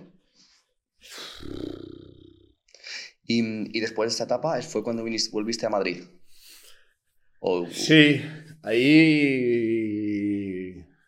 es una de las cosas que hice bien seguramente en mi vida y, y mal. A veces pasó un tren en el que me monté, el tren en el que me monté era el equivocado y además probablemente, no lo sé, eh, error de, de juventud, me equivoqué a la manera de hacerlo porque me fui de, con Paco Pérez siendo su hijo prácticamente, literalmente, o sea, su hijo. Aunque yo tenía aquí mi familia en Madrid y me picaba también, llevaba desde los 17 años por ahí casa, como aquel que hice. Y me fui de una manera un poco precipitada porque me salió ser el chef, el director de un restaurante aquí en Madrid, Ransés, que todo el mundo conoce, sigue abierto, en el que me pagaban bien, muy bien, comparado con lo que ganaba en estos sitios, no, ¿eh? no se gana fortunas, ¿eh? ni siendo jefe de cocina ni nada. O Más sea, pasional. No, no, no hay dinero para pagar lo que yo aprendí y las experiencias que he vivido de cocinar por todo el mundo, tal, tal, tal, estar con un titán de la cocina como, como Paco Pérez y todo lo, lo demás, como Joan Roca, con todos estos, ¿no? Yo comía con ellos, ¿eh? Estaba comiendo con Joan Roca la primera vez decía, hostias, ¿qué está pasando aquí, tío? ¿Sabes? ¿Qué está pasando, no? Hoy son amigos míos, ¿no? Y, y- pero ganaba muy poco. Yo seguía pagando la pella aquella del restaurante que me y, tío, me quedaban 200 euros al mes para vivir. ¿sabes? Era muy complicado. Eh, sin ver a mi madre, que era viuda, que tal, en fin. Y al final tomé una decisión que seguramente me equivoqué. Me fui a Ramsés, estuve un año y medio allí. Aunque me nominaron para mejor cocinero de revelación de España. Esto de Madrid Fusión y fui al campeonato del mundo de croquetas y fui y tal. Y la verdad que tuve mucha repercusión mediática. ahí notaste la diferencia entre ser cocinero en una gran ciudad como Madrid o estar en un pueblo más pequeño, ¿no? Ahí noté muchas cosas, tío. Ahí noté esto que dices. Y ahí, ahí- ahí me di cuenta de una cosa muy importante. El por qué pasan las cosas donde pasan. ¿no? O sea, eh, el Bulli, por ejemplo, que está en Rosas. eh, en verano hay 10.000 habitantes, en invierno por allí no pasa ni Peter Pan. ¿Vale? De hecho, hay eh, historias de Bulli verdad- reales que, que de repente una semana, no coño, no viene nadie, no viene nadie, es que tenía la puerta de fuera cerrada. Sí, sí, me lo creo, porque allí no va ni Dios. Y yo he vivido eso en el Miramar, en invierno, de dar, eh, o sea, cero literales. Cero literales que era lo que estaban, por eso te decía, ¿no? Yo cambié un poco y hice disruptor en eso. Cuando ha- hacían esos ceros, ¿sabes lo que hacía la gente? En- antes de llegar yo, se iban a su casa. Y cuando estaba yo, ¿sabes lo que hacíamos cuando hacíamos cero? Trabajar creatividad, diseñar cosas, leer, empezar a ver los menús de tal, Aprender, sí, sí. hay una diferencia entre no hacer nada y, y- y seguir haciendo, aunque, aunque tengas el minuto, ¿no? Pero lo que te decía, ¿no? Eh, ¿Qué pasa? Que, que- que en Rosas como en Yansá no hay nada que hacer. Nada. Y cuando te digo nada, en invierno no hay nada que hacer, no hay dónde ir. Seguramente que no haya ni donde comerte un bocadillo. Entonces, ¿dónde estábamos todo el día en- aplicando toda nuestra energía? En la cocina. La cocina. La cocina. Ahí llegas a Madrid tú y hostia, hostia puta, ¿eh? O sea, que pasen cosas como diverso es un milagro. Porque hay demasiada distracción, hay demasiado ruido. Y si tú analizas luego restaurantes y nada, todos pasan en, en sitios, no pa- todo pasa en sitios que, que no hay nada alrededor. Si vas a Nueva York y tal, eso es otra historia. ¿Crees que al final también, bueno, lo estás diciendo, pero Aún así, ¿crees que hay como esa necesidad de abstraerse totalmente del mundo para, para la creatividad, para poder seguir creciendo? O, o al final, no sé, o sea, no, no es necesidad de, de irse a un sitio súper recógnito para decir, venga, voy a intentar encontrar algo diferente. La ¿Cómo se creatividad, puede...? la creatividad tiene un enemigo. La distracción, el ruido. Yo creo que con eso tienes tu respuesta. Falta de foco. O sea, si yo quito, si, si, si fuera capaz de apagar mi teléfono en una semana, seguro que sería más creativo. Pero también a lo mejor te estás cohibiendo de, de estar viendo novedades que esas te hacen pensar Eso en otras diferentes. O es copiar. No, es tener una cosa, o sea, una base, igual que estamos hablando de Ya, tener ya, libros de cocina y luego del libro de Ya, pero cocina. una cosa es tener una base conceptual y otra cosa es ver un plato y inspirarte con el plato. Vamos a ver. Que, eh, que ya nos estamos, nos estamos yendo por los cerros de la no creatividad. Que no digo que esté mal, pero si tú te inspiras con platos y haces un plato, ¿entonces qué estás haciendo? ¿Entonces es un copy-paste o no? No, pero yo no te estoy refiriendo. Otra cosa es que tú con el móvil me dices, ah, ver, perdón, perdona, yo. No, no, pero es que yo con el móvil cojo, me voy a leer eh, todo sobre las algas, todo sobre tal, todo sobre tal, todo sobre cuál, eh, todo sobre el año 1982 en Corea. ¿Qué pasó en Corea? Y me voy a hacer un menú de Corea con las algas. Entonces te digo, estás conceptualizando. Pero si tú coges cinco platos, caminas en el móvil y haces uno, eso no es, No, eso no es crear, me refiero- Eso es lo que se está, eso es lo que está pasando hoy. Esa es la creación de hoy. ¿Ves? La diferencia. Antes era aquella, Tener inspiración ahora es copia, ¿no? aquella historia, que al final está fundada en el conocimiento. La creatividad no deja de ser la, la capacidad de solucionar problemas innata en el ser humano, porque tuvimos que hacer herramientas para sobrevivir, porque encendimos el fuego y gracias a ello cocinamos y nuestro cerebro se hizo más grande. Esto es creatividad. A la que si le adherimos conocimiento, pasan cosas. ¿No? Pues esto es igual en cocina. Si le adherimos, hoy no se adhieren conocimientos, se adhieren platos. Y eso es el resultado final. Claro, pero yo lo que me refiero es que al final también el móvil no es un enemigo, depende cómo lo mires. Obviamente, si es para fijarte en un plato y voy a hacer otro que es similar, sí, pero estamos hablando de que también el móvil tienes acceso a la Wikipedia, tienes Sí, acceso a, sí. a nuevas técnicas que están, a- que están empezando, bueno, eh, aunque ca- casi todas sí que ya son, ya están más que vistas. Pero bueno, o sea, al final, si tú quieres crear, tendrás que basarte en algo que ya está para Sí, poder crear, porque si no lo que haces es, a lo mejor tú crees que has creado algo y resulta que ya está creado. Esta frase que es de Ferran Adrià eh, es para crear has de saber más que los demás, porque si no caerás en el error de crear lo que ya está creado. Y luego, entre paréntesis, vas a parecer tonto. Decía Y ahora mismo donde está toda esa información es en el móvil. Sí, no, pero. Sí, pero no, es como lo que decíamos antes. O sea, claro, en el móvil hay una fuente de, de conocimiento, o sea, está el conocimiento de toda la humanidad, está ahí, ¿no? Pues la inteligencia artificial nos va a dar para el pelo en cuatro semanas y media. ChatGPT. ChatGPT entre, entre. Ah, bueno, el otro día- ya lo van a cobrar, ¿eh? El otro día eh, se bueno, te, te hacías re- recetar de todo. El otro día le puse que me creara unos, u- unos nachos al estilo de David Muñoz, con sí. toques indonesios, Sí, sí, sí, y te hace la receta y te explica hasta cada a detalle. tope, de la a, tope, a tope de power. Eh, creatividad no tiene- Eh, ya, pero, Jorín, la- es, es una línea complicada. O sea, la creatividad, insisto, eh, viene de la curiosidad, en mi opinión, joder, que estoy- soy interlocutor, habla otro y te dirá otra cosa, y viene del conocimiento. Si tú me dices que con el móvil lo que estás adquiriendo es mucho conocimiento, el problema es que para mí el móvil es una distracción. Tengo muchas responsabilidades y mucha gente a mi cargo, luego mi móvil no para de sonar en todo el día y eso es ruido. Ese ruido no me permite. Ahora, si yo quito las notificaciones de mi móvil, lo cual para mí sería imposible porque a las que las encendiera o me despedían o, o me mataban, eso es ruido. Ese es el ruido del que hablo. Evidentemente, esto es como, es como un martillo. Puedes usarlo bien o mal. Es una No, herramienta. es una herramienta. Aquí está todo el conocimiento. Si tú esto lo haces para inspirarte, para tal, para cual, y para completar la formación en donde te- tienes carencias o no, tal, tal, pues evidentemente no es. Ahora, que es lo que tú decías al principio, ¿no? Si yo no tenido la suerte de hacer, he hecho cosas parecidas, eh, tres días a la montaña a pensar, pues evidentemente, si tienes unos conocimientos, tienes unos objetivos, probablemente ese fin de semana se te dé bien. Luego te tienes que conectar, porque la creatividad, a mí, como a mí, yo te la desarrollo como a mí me pasa. A veces me pasa trabajando, como decía Picasso, que te tiene que pasar trabajando en la inspiración, y otra me pilla, me pilla en el semáforo, que casi me caigo de la moto porque tengo que apuntar lo que se me ha venido. Claro. Claro, y otra por la noche eh, en la cama. Y digo, hostias. Yo no sé si te pasa esto, pero a mí me pasa eh, cuando quiero ser así algo más creativo. En un principio. Toma drogas. Sí, te imaginas. No, en un principio como que empiezo a pensar, digo, vale, tengo que focalizar esto y quiero hacer esto, tal, tal, tal. Y a lo mejor me pasa un rato y digo, no consigo ideas. Y digo, fuera, voy a dejar de pensar en ello. Y de repente, al día o a los dos días, decir, coño, lo tengo.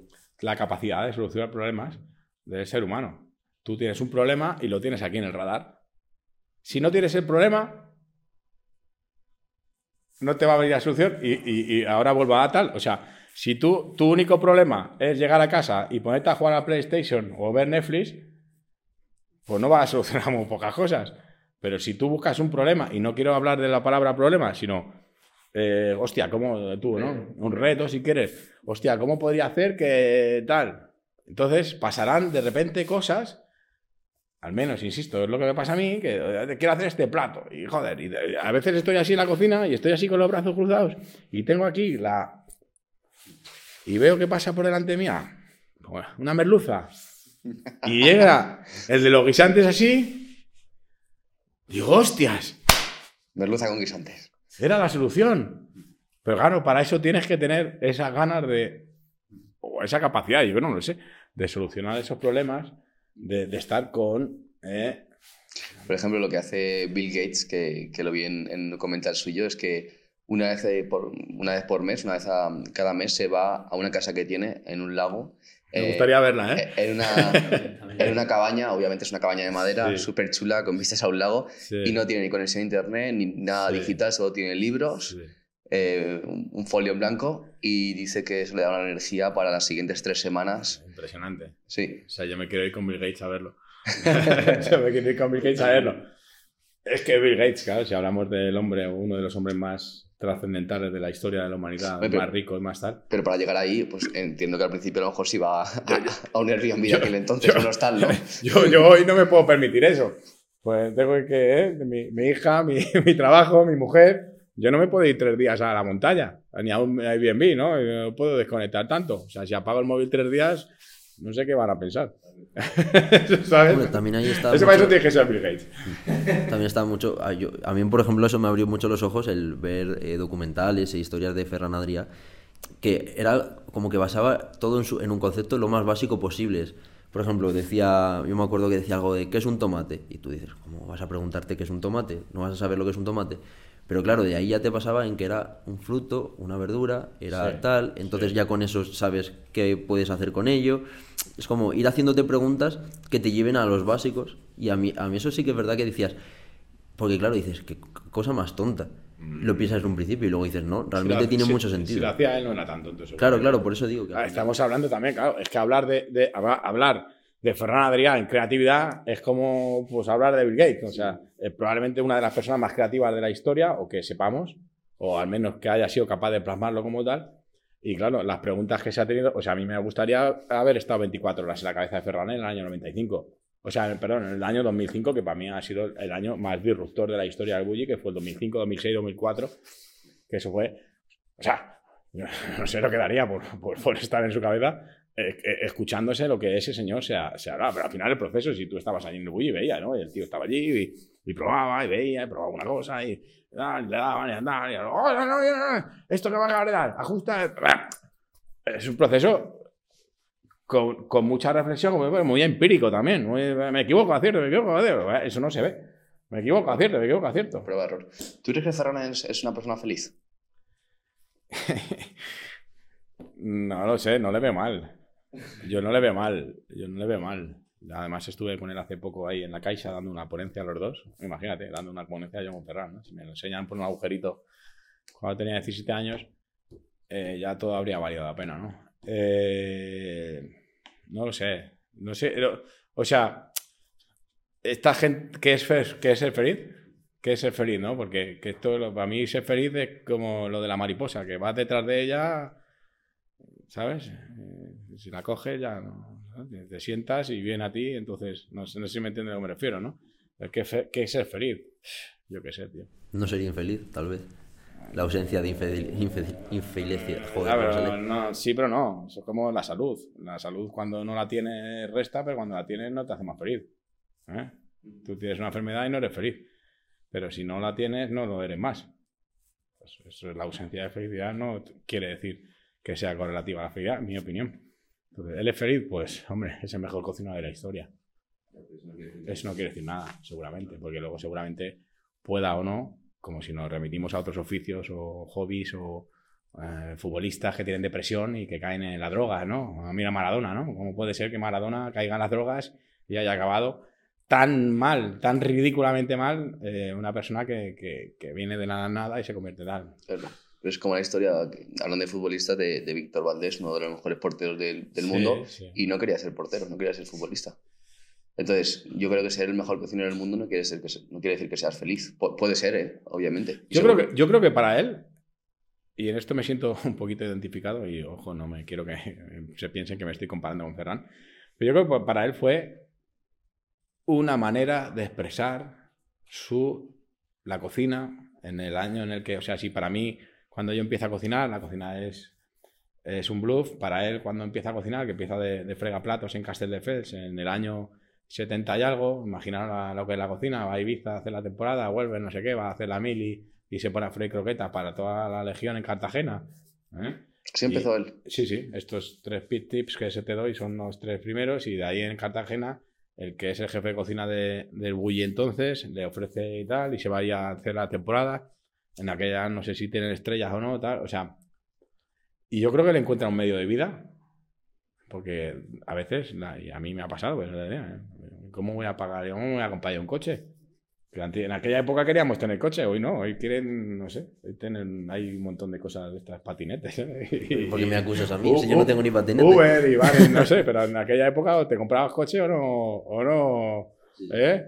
Na- na- nada, entonces, eh, yo creo que pues seguramente que para él fue un medio de vida y ese medio de vida se, le dio bien, evidentemente, y fue capaz de expresar sus inquietudes. Yo estoy convencido, lo digo siempre, de que si Adrià hubiera sido eh, arquitecto, pues habría sido un Frank Gehry, un Frank Gehry mínimo. Si hubiera sido diseñador de moda, pues habría temblado Chanel. O sea, porque, porque el genio está ahí, lo ha transmitido a través de la cocina, que es donde ha tenido la posibilidad, porque tampoco tenía pinta de que le gustara mucho estudiar. Eso decía él, y sin embargo es un tío no sabio, mega sabio. Es que confundimos estudiar con sapiencia, ¿no? Y, que pues, no le interesó al chaval estudiar, y sin embargo, fijaros, ¿no? Que es una de las, de las 100 personas más relevantes del siglo pasado. Wow, un cocinero, ¿eh? Em, sigamos con tu historia. Sí. Mm, Nos hemos quedado en la parte de, de Ramsés, luego Mm. pasaste a, a Cebo. ¿Cómo fue esa transición y qué sucedió en Cebo? Bueno, eh, yo marcho de Ramsés eh, por la puerta como puedo, porque tenía un contrato que no podía marchar y bueno, una serie de cosas. Marcho, no era lo que yo quería en mi vida, ni mucho menos. Ah, Me habían prometido una cosa y pasó otra. Y bueno, a través de una persona, pues me encuentra en el Hotel Urban, pues están buscando un cocinero. Eh, y bueno, pues empiezo a hablar con ellos, tal, tal, tal, y, y voy a ser el chef. Realmente la historia del Urban, ahí hay otra, otra pequeña, otra microhistoria, ¿no? De, de superación, ¿no? En estos momentos wow de tu vida, ¿no? O sea, ahora se dicen así, ¿no? Momentos wow, ¿no? Bueno, destacables, ¿no? Sí, eh, bueno, me, me contratan y realmente me contrataban como jefe, de- como chef ejecutivo del hotel. Y ahí había un restaurante antiguamente que se llamaba Europa Deco, que en su momento tuvo cierta relevancia con Joaquín Felipe, pero que, bueno, había, estaba en el ocaso, con promociones de estas del 50% que había antiguamente, yo no sé si eso existe todavía. Y bueno, sin más pena ni tal, que bueno, que el restaurante, pues, eh, que funcionara, pero nada de estrella Michelin ni nada de nada. ¿En serio? Su objetivo era alejarse de la alta cocina. No, no, es que no, no es que se alejaran, si ya estaban alejados. ya estaba, es como. No hacía falta que se alejaran, ¿no? Cocina de hotel, básicamente. Sí, sí, sí. Pues que el hotel, mantener el hotel, que no tenían un chef ejecutivo. Pero, porque ahora sí que hay.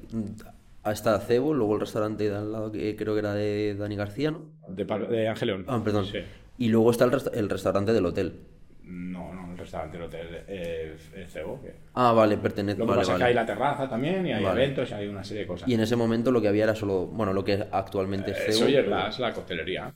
Entonces, yo me fichan, me puedo llevar a, a- a tres personas de, de donde estaba, de Ramsés, porque me llevé muchas de las personas que estaban conmigo, que luego las rescaté más adelante, que son como Pablo, por ejemplo, que eran del Miramar. Bueno, por contrato y tal no me podía llevar. Entonces, me llevo tres personas a- al Urban. Y yo tengo una fecha de salida 15 de enero, no lo olvidaré, del 2016 o por ahí sería, 2015, 2016, 15 de enero. Y ya como que 15 días antes o así mando a esas personas a trabajar allí, al hotel. Y voy haciendo un poco a... Bueno, pues estaban... Les, les hacía falta gente, ¿no? No tenían dirección. Y llego el 15 de enero, casualidades de la vida, era esta feria, ¿cómo se llama? Fitur, ¿no? Eh, Fitur. Sí. Fitur. Era Fitur, la feria esta de turismo internacional de Madrid, cuando Madrid todavía no era lo que soy, ¿eh? que hoy podemos decir, yo creo que con, con orgullo los madrileños, o los que nos sintamos madrileños, que si no es la ciudad número uno o el referente a nivel mundial de, de la gastronomía, del ocio, del turismo, mm, no me debo de quedar muy lejos. Pero bueno, el caso es que el 15 de enero estaba toda la plana mayor, toda la junta directiva de- del Urban, eh, de Derby Hotels, de la cadena entera, son 28 hoteles en, en tres países, en cuatro ciudades, eh, de la que yo me convertí chef corporativo de toda la cadena y chef ejecutivo de, de cuatro, o sea, de Madrid, Barcelona, Londres y París. Te estabas Y viajando todos los meses viajando una barbaridad, Y ¿no? todas las semanas. No, no, no. Y, y- venían a cenar pues, al restaurante que había. Y claro, cuando yo me entero, yo me entero, pues no sé, una semana antes, diez días antes de empezar. Y yo tengo allá dos chavales. De hecho, uno de ellos sigue conmigo todavía, en Avia, donde estoy hoy, Miguel. Les digo, tíos, vienen a cenar esta gente. Nivel de fermentaciones, ¿no? Miguel Escoto. Sí, le conocemos también. Sí, sí, sí. Le mando un vamos, le quiero como, como a un hijo. Y les digo, tíos, viene todo el mundo aquí a cenar, ¿qué hacemos? Pues nada, ¿qué vamos a hacer? Ahí tenía una carta, o sea, más cutre imposible, o sea, chunga, chunguísima. Yo, no, este no, no es nuestro estilo, tío. Ya, pero ¿qué vamos a hacer? No teníamos vajilla, no tenían vajilla. Yo no tenía chaquetilla, fíjate, mi chaquetilla ponía Ransés, ¿no? Y no tenía en el radar ni sé dónde tenía chaquetilla. Dice, no, aquí no tenemos de nada, no hay personal, la situación es muy complicada. Digo, no. Digo, me estáis contando un cuento chino. Digo, esto hay que darle a la cabeza. A la cabeza, a la cabeza, total, que hablo con el que era el director en ese momento, Felipe Turel, que es el dueño de MEO de Movimiento, un tío muy, muy entrevistable, créeme, es los proyectos más interesantes de Madrid, a nivel sostenibilidad y todo esto, ¿no? Eh, gastronomía circular y bla, bla. Y, y- y gran valedor de, de mí en ese momento y de más adelante es con la persona que hablo cebo. Y le digo, tío, viene, vi- venís, él también, ¿no? El director de, de Madrid en ese momento, el manager de Madrid. Digo, tío, venís todo el mundo aquí a cenar y yo no soy capaz de salir, saludar y haberos dado eso que están dando ahí, que eso no soy yo. Ya, pero si empiezas ese día por la mañana. Digo, eh, digo que no, no, déjate de rollos. Digo, mira, vamos a hacer una cosa. Eso. Digo, me compras un par de chaquetillas que luego yo voy a usar. Pero me compras un par de chaquetillas para poder salir a hablar con ellos. Compramos vajilla. Digo, ¿cómo vas a comprar vajilla? Dice, yo, digo, yo te prometo que esa vajilla luego la voy a usar más adelante. Pero compramos vajilla. Total, que compro para 12 personas 20 platos de cada. O sea, recuerdo me gasté 3.500 euros en vajilla. Esto a, esto a, a 4 o 5 días vista, ¿eh? Le estaban diciendo que sí a todo, pero con la boca pequeña, ¿no? Claro, pero claro, no, no, yo le digo a él, ¿eh? Ya, yo ya. le digo a él. Por eso que ellos decían que sí. No, no, ellos no, él. Los otros no lo sabían. Ah, vale. Yo, él, por eso mi valedor, ¿no? Turel es una de las personas que considero mentores mías en la vida. Y le digo, joder, eh, tal, eh, ¿pero qué vas a hacer? Digo, que voy a hacer un menú de gustación. Que voy a hacerles un menú de gustación. Dice, ¿pero tú estás loco? ¿Con qué? Digo, que voy a hacerles un menú de gustación. Y dice, "Eh, no sé, dice, luego lo vas a usar. No habían gastado en vajilla desde la crisis del 2008 en el hotel. Luego tuvo el resurgir, pero es así. Total, que compro vajilla, que, que me, me compro chaquetillas, que diseño un menú en mi cabeza, que se lo doy a, a Miguel y a, a Andrés, y, y se ponen a trabajar en él 48 horas antes, como la serie esa de 24, 48 horas antes, el hostal, me van mandando fotos, le va y tal, pues yo todavía estaba en otro sitio trabajando. En francés, ¿no? Claro, claro. Y demás, le voy corrigiendo tal, tal, tal. El día 14 a las 00 por la noche, en vez de irme a mi casa a dormir, ¿dónde me voy? Al Urban. No, no se llamaba Cebo aún. Al Urban con ellos dos. Y nos quedamos toda la noche trabajando. O sea, yo no, no es que no me cogiera unos días para descansar. Es que literalmente me fui de empalme, según acabé en un sitio de trabajar, al otro, con lo que ya habían avanzado. Nos tiramos los tres toda la noche trabajando, tomando café. Ya era el 15 por la mañana. El 15 por la mañana seguimos trabajando. Yo arranco esa mañana, me presentan esa mañana. Hola, es el cocinero nuevo. Hola, hola, ¿qué tal? Muy buenas. Yo sigo trabajando y por la noche, a las 8 de la noche, se sientan 12 personas a cenar y le hacemos un menú de degustación de 18 platos.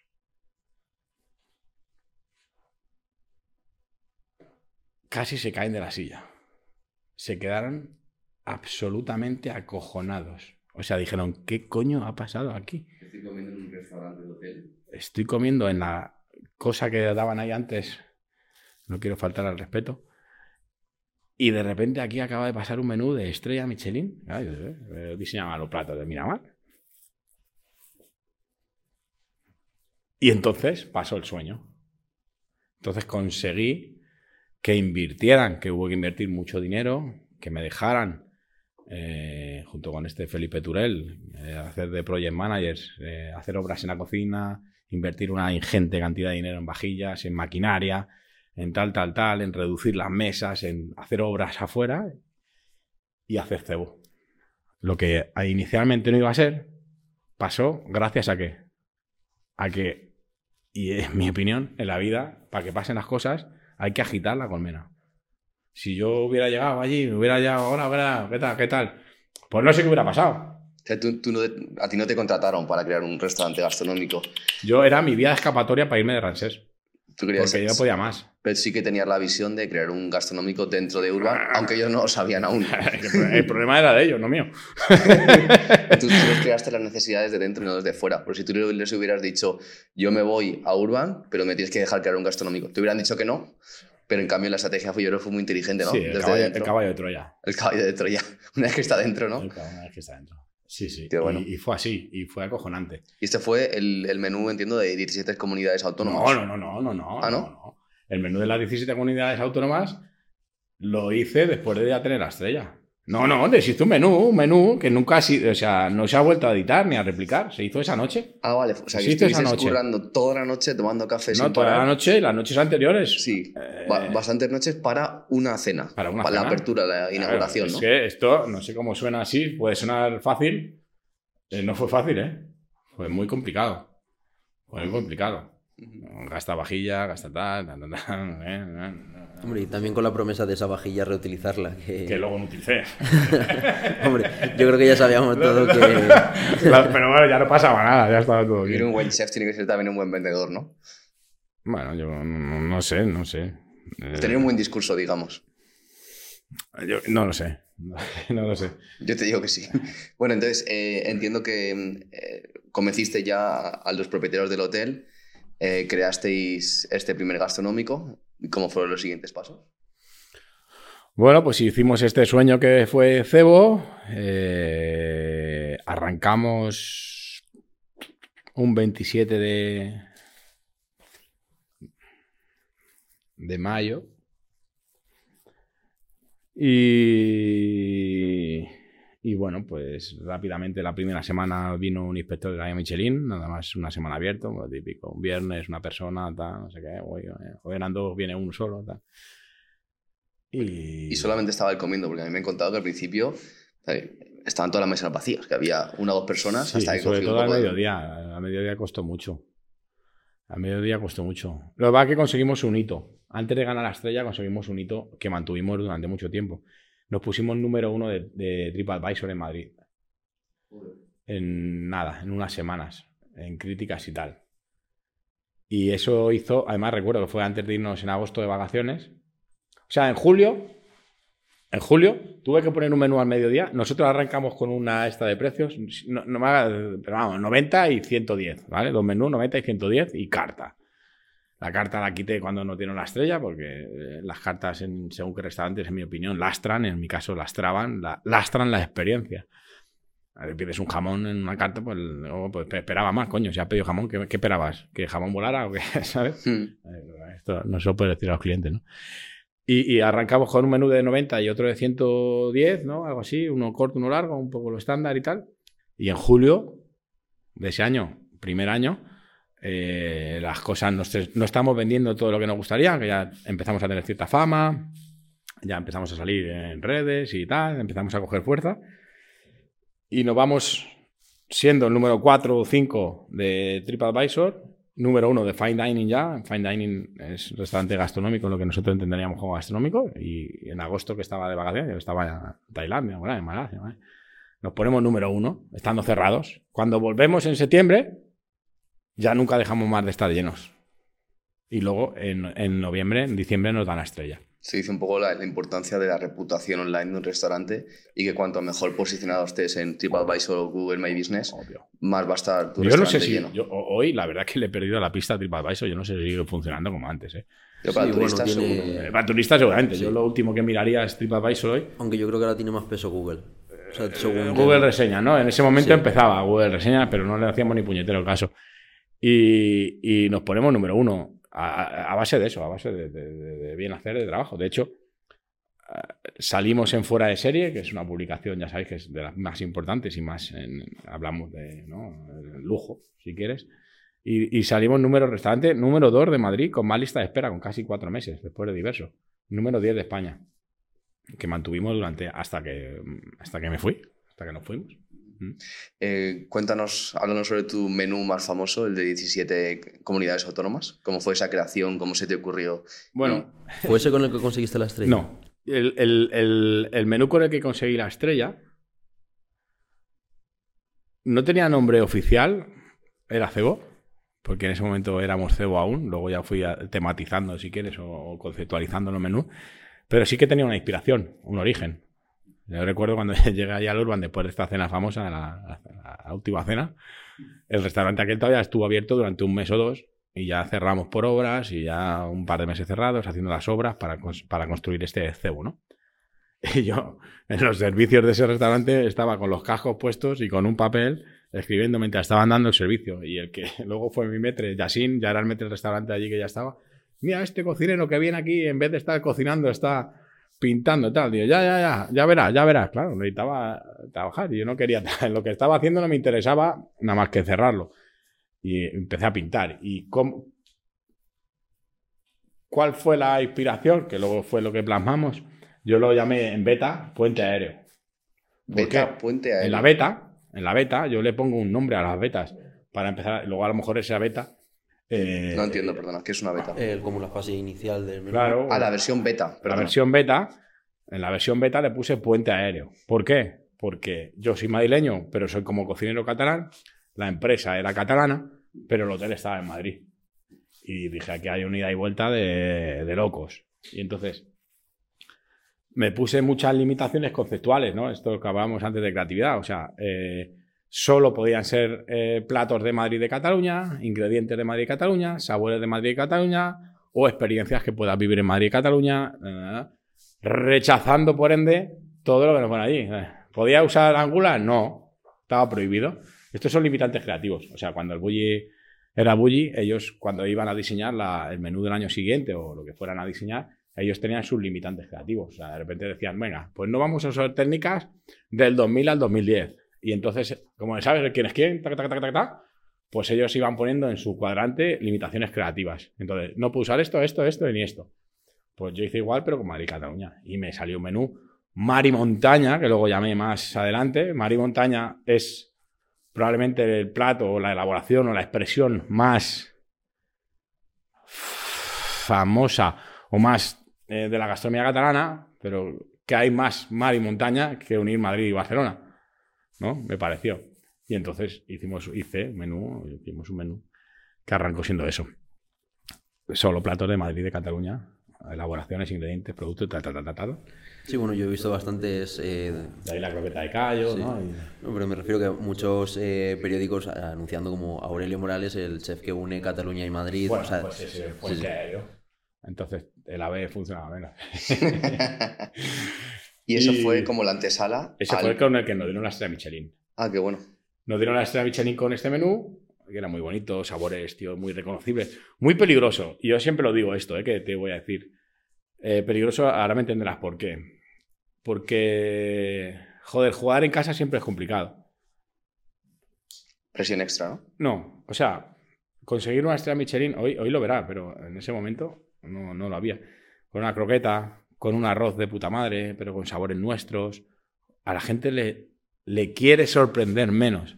O sea, a la gente le sorprende más un dim sum, le sorprende más un nigiri, por desconocimiento.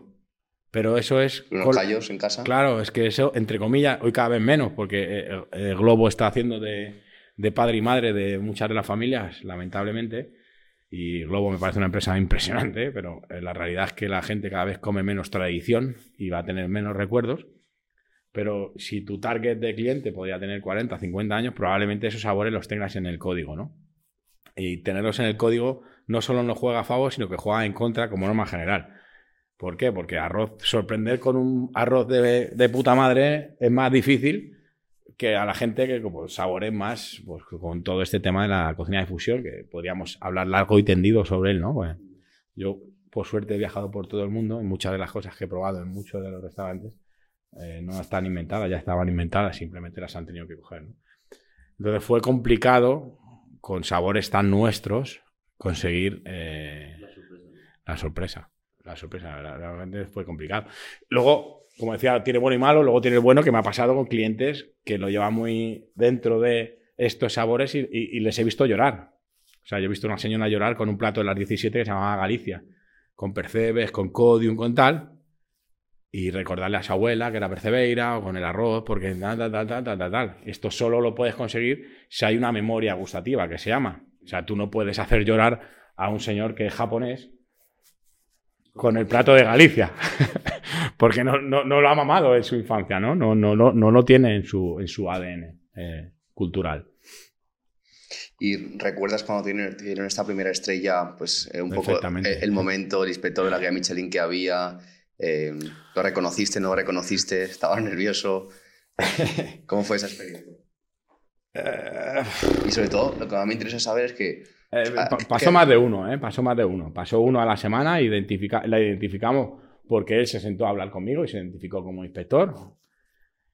Eh, durante el camino, pues tuvimos eh, varias visitas que probablemente fueran inspectores. no- nunca estarás seguro, ¿no? No sé. Es complicado. Y e incluso, pues en alguna ocasión tomamos medidas por si eran, ¿no? O sea, que a lo mejor a alguno que no lo fuera les, les trataste demasiado bien. Sí, yo siempre decía, esto está mal, entre comillas, está bien, pero... O sea, para mí cada cliente que se sienta en la silla es, eh, es absolutamente único y lo tengo que cuidar como absolutamente único que es, ¿no? Y además, pues, incluso, joder, casi me da más esto porque vienen, pues, a este restaurante viene gente con muchísimo dinero y...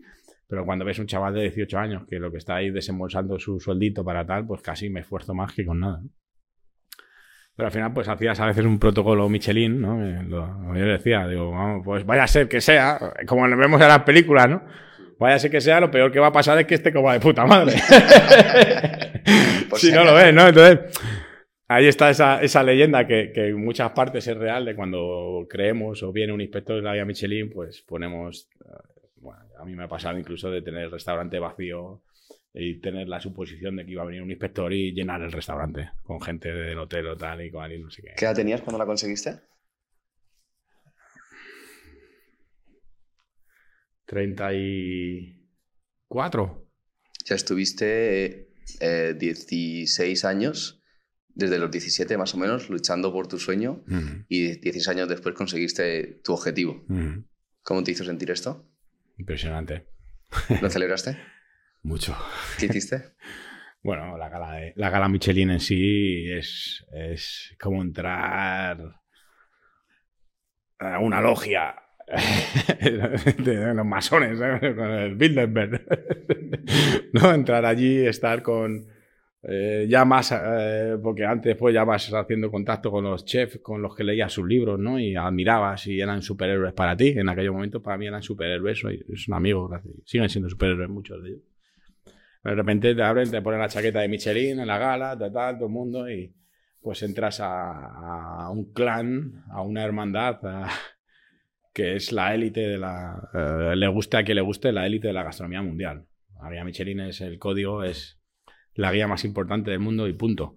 Y ya está. Pues ya pueden salir todo lo que queramos después y será bien también que te hagan mejor cocinero, mejor restaurante, o que te den estrellas, o sea, soles, lunas o, pimientos.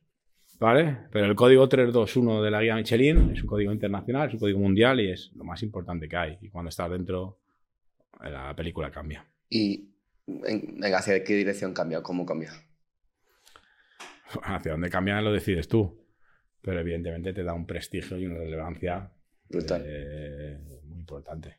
¿Y cómo lo celebraste tú a nivel personal después de conseguir tu primera estrella de Michelin? No, no el reconocimiento de la gala, sino qué hiciste tú con tu equipo, con tu familia, tú solo. Pues lo primero que hice fue en Canarias y me lo dieron en Tenerife. Y aterricé en el aeropuerto y me fui corriendo al restaurante con mi equipo que estaban dando el servicio. Y aparecí por el restaurante, incluso los clientes que estaban allí pues aplaudieron, se pusieron de pie. Ah, ya lo sabían, ¿no? Claro. Es que ya, ya en esa se seguía. Tú ima- la gala ya la había visto por, por- en directo mis compañeros, estaban ahí llorando y cuando le llamé, digo, "Ah, hostia puta. Cuando yo empecé no, no había gala. No había gala. Ya, O sea, ya, te enterabas de, oye, creo que te han dado una estrella. Hostia, vamos a-". Estabas aquí con el cuchillo dándole. Hoy hay gala, te pones guapo y todo el rollo. Americana. Bueno, yo fui a Canarias pensando que no me la daban. O sea, fui porque hay gente que le invitan a la gala que no se la dan. Y, yo, por, por algún momento que tal, me- se me cruzó y dije que no me la dan. De hecho, me crucé con David Muñoz, eh, iba en el mismo avión que yo y con, con su mujer. Y que sí te la dan, hombre, Aurelio, ¿cómo no te la dan? Que no, que tal, que vengo para nada, vengo para nada, vengo para nada. Y bueno, luego, pues a un par de horas antes o tres me filtraron que me la daban y ya empezó la celebración. Qué bueno.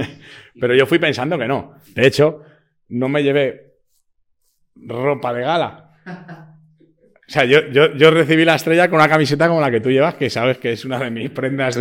Y llevaba una americana, eh, de por si acaso, te lo prometo, porque dije, ¿para qué me voy a estar aquí pintando la mona? Y ahora se recibe con esa ilusión porque como comentábamos antes de empezar el podcast, eh, al final antes podíamos decir que era novedad esas estrellas, ahora ya se ha convertido, por lo menos aquí en España, en algo bastante habitual. Entonces, eh, ¿crees que ese recibimiento de la primera estrella es tan importante, un hito tan importante para muchos restaurantes, o ya están pensando siempre en la tercera o la segunda y la primera se queda un poco ahí como un premio, pero no es tanto como lo que quieren? Yo eh, espero, espero que cada, todas y cada una de las personas que reciben una estrella, incluso los que ya tienen 10 y reciben la 11, eh, la reciban con el mismo cariño y entusiasmo cuando les dan una estrella. Evidentemente cada persona tendrá su, su historia particular y sus circunstancias. O sea, hay restaurantes que cuando consiga la primera ya no van a tener nunca más tres. O sea, no van, son restaurantes de una. Y hay restaurantes con 20 o 30 años que llevan con una. Que está, es impresionante, o sea, que debe ser impresionante. Esto va con la persona o con el proyecto. Yo recibí una y cuando aterricé ya quería la segunda. Pero que no es malo, o sea, que no lo, hago, lo digo con soberbia ni mucho menos, lo digo con, con muchísimo cariño. Porque para mí la guía, la guía Michelin es una de las... forma parte de mi vida. Pero esto que a mí me preguntan, ¿y, y cuando ganaste la estrella, qué hiciste? Mucha más presión. Pues en mi caso, yo me quité la presión. Pero ya has conseguido ese objetivo. Porque había conseguido un anhelo, un sueño, un objetivo que ya me lastraba, que, que como he contado brevemente en una hora, esto es como una película, en una hora cuenta unas cuantas cosas. Mi vida ha sido muy dura en muchos momentos, muy dura, como para haberme rendido muchas veces. Entonces, conseguirla no solo no me añadió estrés ni presión, sino que me la quitó. O sea, me sentí más libre que nunca ¿Y qué más? con más fuerza creativamente para hacer continuar haciendo mi camino. ¿Qué es más difícil, conseguir una estrella Michelin o renovarla, que en tu caso fueron seis veces? Esto es un poco como el dicho, ¿no? ¿Es más difícil llegar o mantenerte?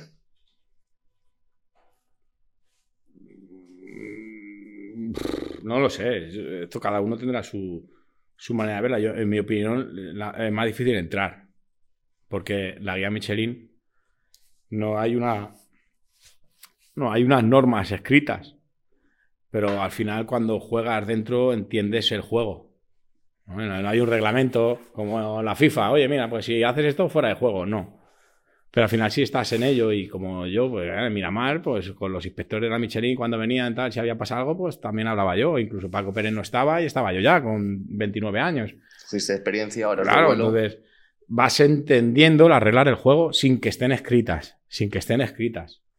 Entonces, eh, creo que es más difícil entrar y una vez que estás dentro, si respetas un poco esas normas no escritas, creo que es más fácil mantenerse. Evidentemente, si cuando entraste usabas el mejor producto y cuando entras usas el peor producto, probablemente vaya fuera, ¿no? Si cuando entraste eh, tenías un servicio de sala espectacular y por el camino decides echarlos a todos, probablemente esté fuera. Entonces, es ahí ese, ese respeto a esas normas. ¿Y cuáles son esas normas, según tú? Mm, no me acuerdo. no, es, al final es sentido común, al final es hacer las cosas bien. Al final las cosas bien. Y bajo el estándar Michelin también, ¿no? Que ellos esperan que, tenga un restaurante que le pueden ganar. Nuevamente, ¿cuál es? Eh, pues dar de comer al cliente que, que se sienta que, que, que, va... Al final la guía Michelin es una guía de viajes, ¿no? Que merece o no la pena pararse durante el viaje o incluso, como son tres estrellas, merece la pena el viaje a posta o como son dos estrellas, merece la pena desviarse. ¿no? Ese es el código de hace más de 100 años. Entonces, al final lo que tienes que hacer es que, el cliente venga de donde venga, eh, le haya merecido la pena lo primero el desplazamiento y lo segundo la inversión económica en este caso. hay que cuidar a los clientes. ¿Y tienes cierta obligación de seguir sacando menús diferentes, nuevos, actualizar, o puedes mantener un mismo menú, o eso nunca se sabe? No hay. Yo conozco restaurantes que incluso no tienen menú, o que tienen el mismo menú, o qué tal. Hay restaurantes más creativos y otros menos. E incluso. Bueno, no, no, no, creo que. O sea, sí que creo que la Michelin tiene en cuenta la creatividad, pero no pero no creo que, sea la creatividad esta absolutamente demencial, positivamente hablando, que pasó en, tiempo del bully. Yo creo que eso a la, guía Michelin les debió de coger a pie cambiado. Hostias. Porque de hecho, y creo que, no, sé si estoy en lo cierto en esto, pero creo que en Francia para tener, o aquí en España también, entiendo, pues son las dos guías las primeras. Creo que para tener una estrella o estrellas tenías que abrir X meses al año y no podías abrir solo por la noche, sino que tenías que abrir. Esto ya unas normas sí escritas. Y el bully rompe con todas esas, porque el bully, como sabéis, cierra seis meses al año. Dicen que por creatividad. No. Cierran porque durante seis meses no hacen nada. Y en vez de estar en la playa, aprovechan estos seis meses con creatividad. ¿no? Y cierran por las mañanas para poder eh, llegar a los servicios y tal. Entonces, eh, creo que ahí hubo un... Esto cuenta la leyenda, ¿eh? no sé si estoy lo cierto. No he, sido capaz de contrastarlo. Además que me he leído toda la historia del Bulli de pe a varias veces. Y cuenta la leyenda que estuvieron a punto de penalizarles por cerrar seis meses y por abrir solo por las noches. Pero... ¿Para ti qué diferencia hay entre un chef que quiere o un restaurante que quiere conseguir una estrella Michelin, el que tiene una, el que tiene dos y el que tiene tres? Si los podrías categorizar con... Pues para mí tienen todos el mismo respeto. No, no, obviamente no hablo de respeto, eh, hablo de tres. cualidades. Eh, nuevamente, sé que, aquí tendríamos que hablar de circunstancias de cada uno. Si, claro, si tu padre es un chef ya con tres estrellas, tú el hijo, ya hablamos del hijo, sus circunstancias son diferentes no sé qué tiene que tener, ¿no? O sea, desde, luego, si, si, desde luego, si vienes de la nada y tu familia no. O sea, si, para no hablar de mí, hablar de David Muñoz, al que admiro y al que he tenido la suerte de trabajar con él de, pequeñitos. Eh, y ser hoy el mejor cocinero del mundo y además tengo la suerte de conocerle desde el primer restaurante, eh, del segundo, que trabajé con él, y de tercero, eh, y viene de una familia donde su, la restauración no es tal y que se ha buscado la vida tal, hay que tener unos cojones como, como el caballo del espartero, ¿vale? Hay que tener unos cojones muy grandes, muy grandes. Y aquí eh, uso la palabra cojones para conseguir lo que el tío ha conseguido. Eh, y echarse por montera la vida para, para, Porque si veis el primer restaurante, a lo que soy diverso, si veis el segundo, en Pensamiento 28, detrás del Bernabéu, del Bernabéu que estaba, y veis el de ahora, eh, hay que tener, hay que tener grandes de talento, por supuesto. Porque David Muñoz, evidentemente, tiene talento. Pero hay una cosa que tiene por encima del talento. Y son cojones. Constancia y resiliencia, lo que hablábamos antes, ¿no? Cojones. Eso hablando, eh, eh, es una expresión que seguramente no esté bien dicha o no, pero seguramente que todos entendemos, ¿no? y que aúna todo lo que hablábamos antes, experiencia, por supuesto, eh, constancia, capacidad de sacrificio, levantarse, eh, no rendirse. Todo eso se resume en cojones. la diferencia entre un chef con que quiere conseguir una estrella de Michelin y el que tiene tres, entre otras, Entre otras habilidades, sería cojones. No, no, no. Aparte Estaba poniendo un ejemplo en concreto de tres, ¿no? De ahí ya cada uno, de, tres para abajo, cada uno que. Porque no hay de cuatro, no se pueden tener cuatro estrellas, salvo que sean dos locales diferentes. Entonces, de ahí para abajo, luego la vida, ¿no? Yo, por ejemplo, en el local en el que estaba, y eso es uno de los motivos por el que yo me marcho de Cebo, eh, yo tenía la sensación de que ya no tenía capacidad de conseguir más, pero por un tema de infraestructuras, porque no tenía los baños, no sé qué, por limitaciones físicas de, la cocina era más pequeña que la de mi casa. ahí la creatividad se queda un paso atrás, ¿no? Y tú sabes que por el ambiente en el que estás o infraestructuras te limitaba a conseguir la segunda estrella. Y esto es, y nuevamente, es una percepción mía. A mí nadie me ha dicho ni que no ni que sí. Era una percepción mía personal. Yo tenía la sensación de que ya no tenía capacidad de crecer más y, bueno, y, que, crecer más a nivel personal, a nivel profesional, y por eso marcho. Pero eso soy yo porque eh, seguramente, o sea, eh, al 99.9 de la población, si le preguntaras, en mi caso, te hubieran dicho, tú estás loco, perdido. O sea, que tienes 40 años Eres el chef corporativo de una cadena, el chef ejecutivo en cuatro hoteles de, en tres ciudades diferentes, en, tres países. No sé qué. Tienes una estrella Michelin que lleva esta vida. Coges y te piras. Ambición, no, conformismo. Nuevos retos.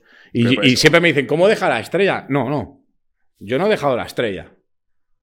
¿Eh? La estrella es un daño colateral de que yo me haya marchado de la empresa en la que trabajaba, a la que le tengo mucho cariño y le mando todo mi cariño del mundo. Pero nuestros caminos se tenían que separar. ¿Y tú no crees que para muchas veces para eh, dar dos pasos hacia, adelante necesitas dar un paso hacia atrás primero? Que es un poco yo la situación en la que estás ahora. ¿El qué? Perdón, es que era importante. Sí, ¿no, crees que muchas veces hay que dar un paso al lado o hacia atrás para poder dar dos pasos hacia adelante? Que es un poco libro lo, que has hecho ahora mismo, ¿no? Sí, lo que, lo que pasa es que, o sea, mi intención, ¿eh? Mi intención es sigo teniendo la intención y la ilusión de cuando era un niño de tener tres estrellas. Doy ese paso a un lado, el tiempo dirá si me he equivocado o no. ¿Con un paso al lado te refieres de no intentarlo o que no, quieres conseguir otro concepto diferente? No, bueno, ahora estoy, en otro, ahora estoy en otro reto y el reto es otro hoy. Hoy es otro reto. Que no, directamente no vamos a por estrellas y tal. Pero mi reto era también, porque no todos son estrellas, Michelin en la vida. Mi reto era mantener a mi equipo y lo he conseguido, que son 20 personas trabajando conmigo. Mi reto era que este, estas personas, al igual que yo, sigan creciendo como personas, como profesionales, como cocinero, eh, mantener esa familia, que para mí mi equipo de verdad es, no, es postureo. ¿eh? Yo cada vez veo más lo de equipo, empiezo, empiezo a ver postureo ya en algo que yo hace muchos años que empecé a creer. llevo 12 años con algunos Será porque ya hace, hace, tiempo que creo en ello, ¿no? Nosotros conocemos a muchos de ellos y somos hermanos. Eh, somos hermanos, literalmente. Entonces, lo que pasa es que yo ya veo la palabra equipo y ya, empiezo a, ya me empieza a oler a chamusquina. Porque algunos de los que lo emplean, en mi sector o no, lo, lo emplean, creo que lo emplean no tienen muy claro lo que es el equipo. No es pagar eso la mía. Son muchas cosas más. cocinero, chef o empresario o emprendedor, ¿no? Sí, sí, sí, sí, sí. Son palabras ya que ya huelen un poco. ¿Cómo de importante ha sido para tus éxitos tener un equipo consolidado en el que hayas podido confiar? Todo. ¿Y cómo se crea un equipo de alto rendimiento en la cocina? ¿Cómo has creado tu equipo de alto rendimiento? ¿Cómo les has reclutado? ¿Cómo les mantienes motivados?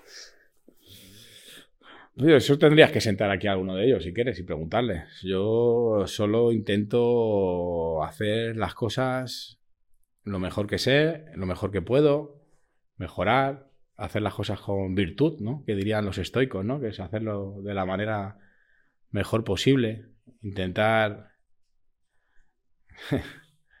Me emociono un poco. no, porque siempre les mando una foto de, de un ratón, no sé si la habéis visto, le dice, hijo, Dice, papá, pasa algo. dice, hijo, no te preocupes, no ha pasado nada. Y lleva el ratón grande, la cola llena de, de, trampas. ¿no? Ah, sí. Intento que se equivoquen menos de lo que yo me he equivocado. Intento que sufran menos de lo que yo he sufrido. La voz de la experiencia, ¿no? Es de la experiencia, pero es del cariño, seguramente. Intento que crezcan, intento que aprendan, intento que vivan este oficio, que no se dejen caer en según qué cosas que a mí no me parecen bien. ¿Cómo es tu estilo de, liderazgo? ¿Eres una persona cercana, fría? Eh? Pues evidentemente soy muy cercano en la medida de que muchos de mis trabajadores, bueno, trabajadores de mi familia, eh, me preguntan qué zapatilla de deporte se compran papá, me llaman unos papás, depende del rango, me llaman papá o hermano. ¿eh? ¿Qué zapatilla me compro? ¿Dónde voy a comer? Eh, me ha pasado esto con mi madre. ¿Tú qué harías en mi caso? va mucho más allá de, lo profesional, mucho más. ¿Y no te da miedo mezclar en un momento? ¿O no te importa? Yo lo mezclo. Para mí una de las cosas más bonitas que hay en la vida es llegar por la mañana al trabajo y mirar y, estar rodeado de la gente a la que quiero, admiro y a la que me llevan acompañando durante muchos años. Porque ya los sueños no son míos, son de todos. Los objetivos son de todos. Y eso es algo que has querido cambiar desde siempre, porque siempre es la gastronomía, bueno, la, hostelería es muy conocida, como decíamos antes, que es eh, muy militarizada, por lo menos lo era así, con esos rangos tan diferenciados que al chef casi ni, ni se le podía ver entonces, ¿eso es algo que has querido cambiar desde siempre? Sí, sí, porque por mis circunstancias, si recuerdas cuando entré en el Miramar, ¿no? Y cómo entro y, todo esto, eh, me tuve que hacer líder ante jefe. Yo fui líder, de hecho era de los más mayores en ese momento, me, hice líder antes que jefe. Yo ya era el líder del equipo sin ser el jefe. ¿Fregabas platos o no? Pero sí, sí, te empoderabas desde el ejemplo, ¿no? Desde el ejemplo. Hombre, es que sí que la, hostelería es muy conocido esto de. Sí, era así. El chef que gritaba, lanzaba con chef, con chef, a mí me han lanzado plato, me han insultado, me han ido llorando a casa. o sea, pero muchas veces, no una vez. Y, las jerarquías eran absolutamente verticales, o sea, absolutamente verticales. Yo he estado con chef, cuyo nombre no voy a decir ahora, porque son amigos míos, pero que en ese momento he trabajado para ellos y, o sea, le he ido a hablar y, o sea, no le he podido hablar, me han echado de la cocina. No le he podido preguntar una cosa al director. La, la máxima autoridad de una cocina.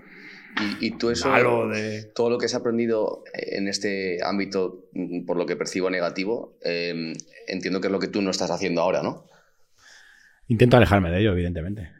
Eh, por, lo que me estás contando, yo creo que más que em, esta jerarquía militar, lo que haces es empoderar a la gente para que tu objetivo se, cumpla, se, convierta en el de ellos también. Claro, yo, yo creo que hay tres niveles seguramente de, de liderazgo, ¿no? O sea, en un equipo de 20 personas, hoy manejo más de 40 cocineros, 50 cocineros. Los hay de mucha formación, de mucha experiencia y de mucha experiencia conmigo. Hay tres niveles, ¿no? Hay un nivel más alto en el que Pablo y Oscar, a ellos les tengo que dar valores, les tengo que dar sueños. Los conocimientos, aunque evidentemente como yo sigo aprendiendo cada día, les tengo que transmitir metas. hay un nivel intermedio de, liderazgo a, la que le tienes que ética o... Y hay el nivel más bajo en el que le tienes que dar órdenes precisas. Órdenes precisas y conocimientos. Entonces, eh, cada persona tiene unas necesidades en el equipo. Cada persona, hay personas a las que hay que gritarles en una cocina. Igual que en el fútbol, como dice Guardiola, hay futbolistas a los que eh, no les he gritado mi vida y otros con los que me tengo que ir a tomar gin tonic y otros a los que tengo que gritar. Cada persona es una persona. Ahí está el liderazgo. Si a todas las personas tratamos igual, entonces ya nos estamos saliendo. Lo que pasa es que yo no lo hago programado. o a mí no me, o sea, me, me sale natural. Quiero decir que no es una cosa forzada ni rebuscada, es una cosa que me ha ido saliendo porque creo en ello o he ido creyendo en ello. No lo sé, no lo sé, Ujú. no lo sé. Háblanos de tu nuevo reto, el nuevo restaurante que estás abriendo. Pues el nuevo reto es eh, Avia, es un palacio en el centro de Madrid, seguramente una de las mayores inversiones eh, como restaurante que yo desde luego conozco a nivel nacional y mundial seguramente. Y es un nuevo reto, es un nuevo reto, es un proyecto diferente, es un proyecto que se sale de lo gastronómico y es un restaurante donde van a pasar muchas cosas, un modelo totalmente diferente y bueno, estamos trabajando en ello todavía. ¿eh? Ahí No se puede hablar mucho, ¿no? Pr- pronto, pronto se verá. Qué Pronto bueno. se verá. Bueno, tenía esa diferencia, ¿no? Entre salas y Sí, demás. pero por eso, ¿eh? estamos, estamos ahí, claro. Vale, vale. Bueno, pues nada, te deseamos eh, lo mejor en la nueva aventura. No, no dudamos eh, de que te va a ir de putísima madre, no solo por todo lo que nos has contado, que te lo mereces, sino también por el equipazo que tienes y que estéis sacando esto adelante. Así que, que sin duda que este es un paso al lado para dar 50 pasos hacia adelante y desde aquí te deseamos lo Eso mejor. esperemos. No, no, se- seguro. Igualmente. ¿no? y, y que estamos en este barco juntos y, y que vamos a vivir algún fracaso que otro seguro, pero, pero también muchos éxitos, ¿no? Vamos, vamos a por éxitos. Eso es. Y, y bueno, pues nada, un placer tenerte aquí. Eh, ojalá podamos hacer otra conversación hablando sobre alta Se- cocina y gastronomía en un, en un futuro. Seguro. Aquí estoy en mi casa, ya lo sabes. Me siento en mi casa. Bueno, pues un placer. Gracias, Aurelio. Muchas gracias. Muchas gracias.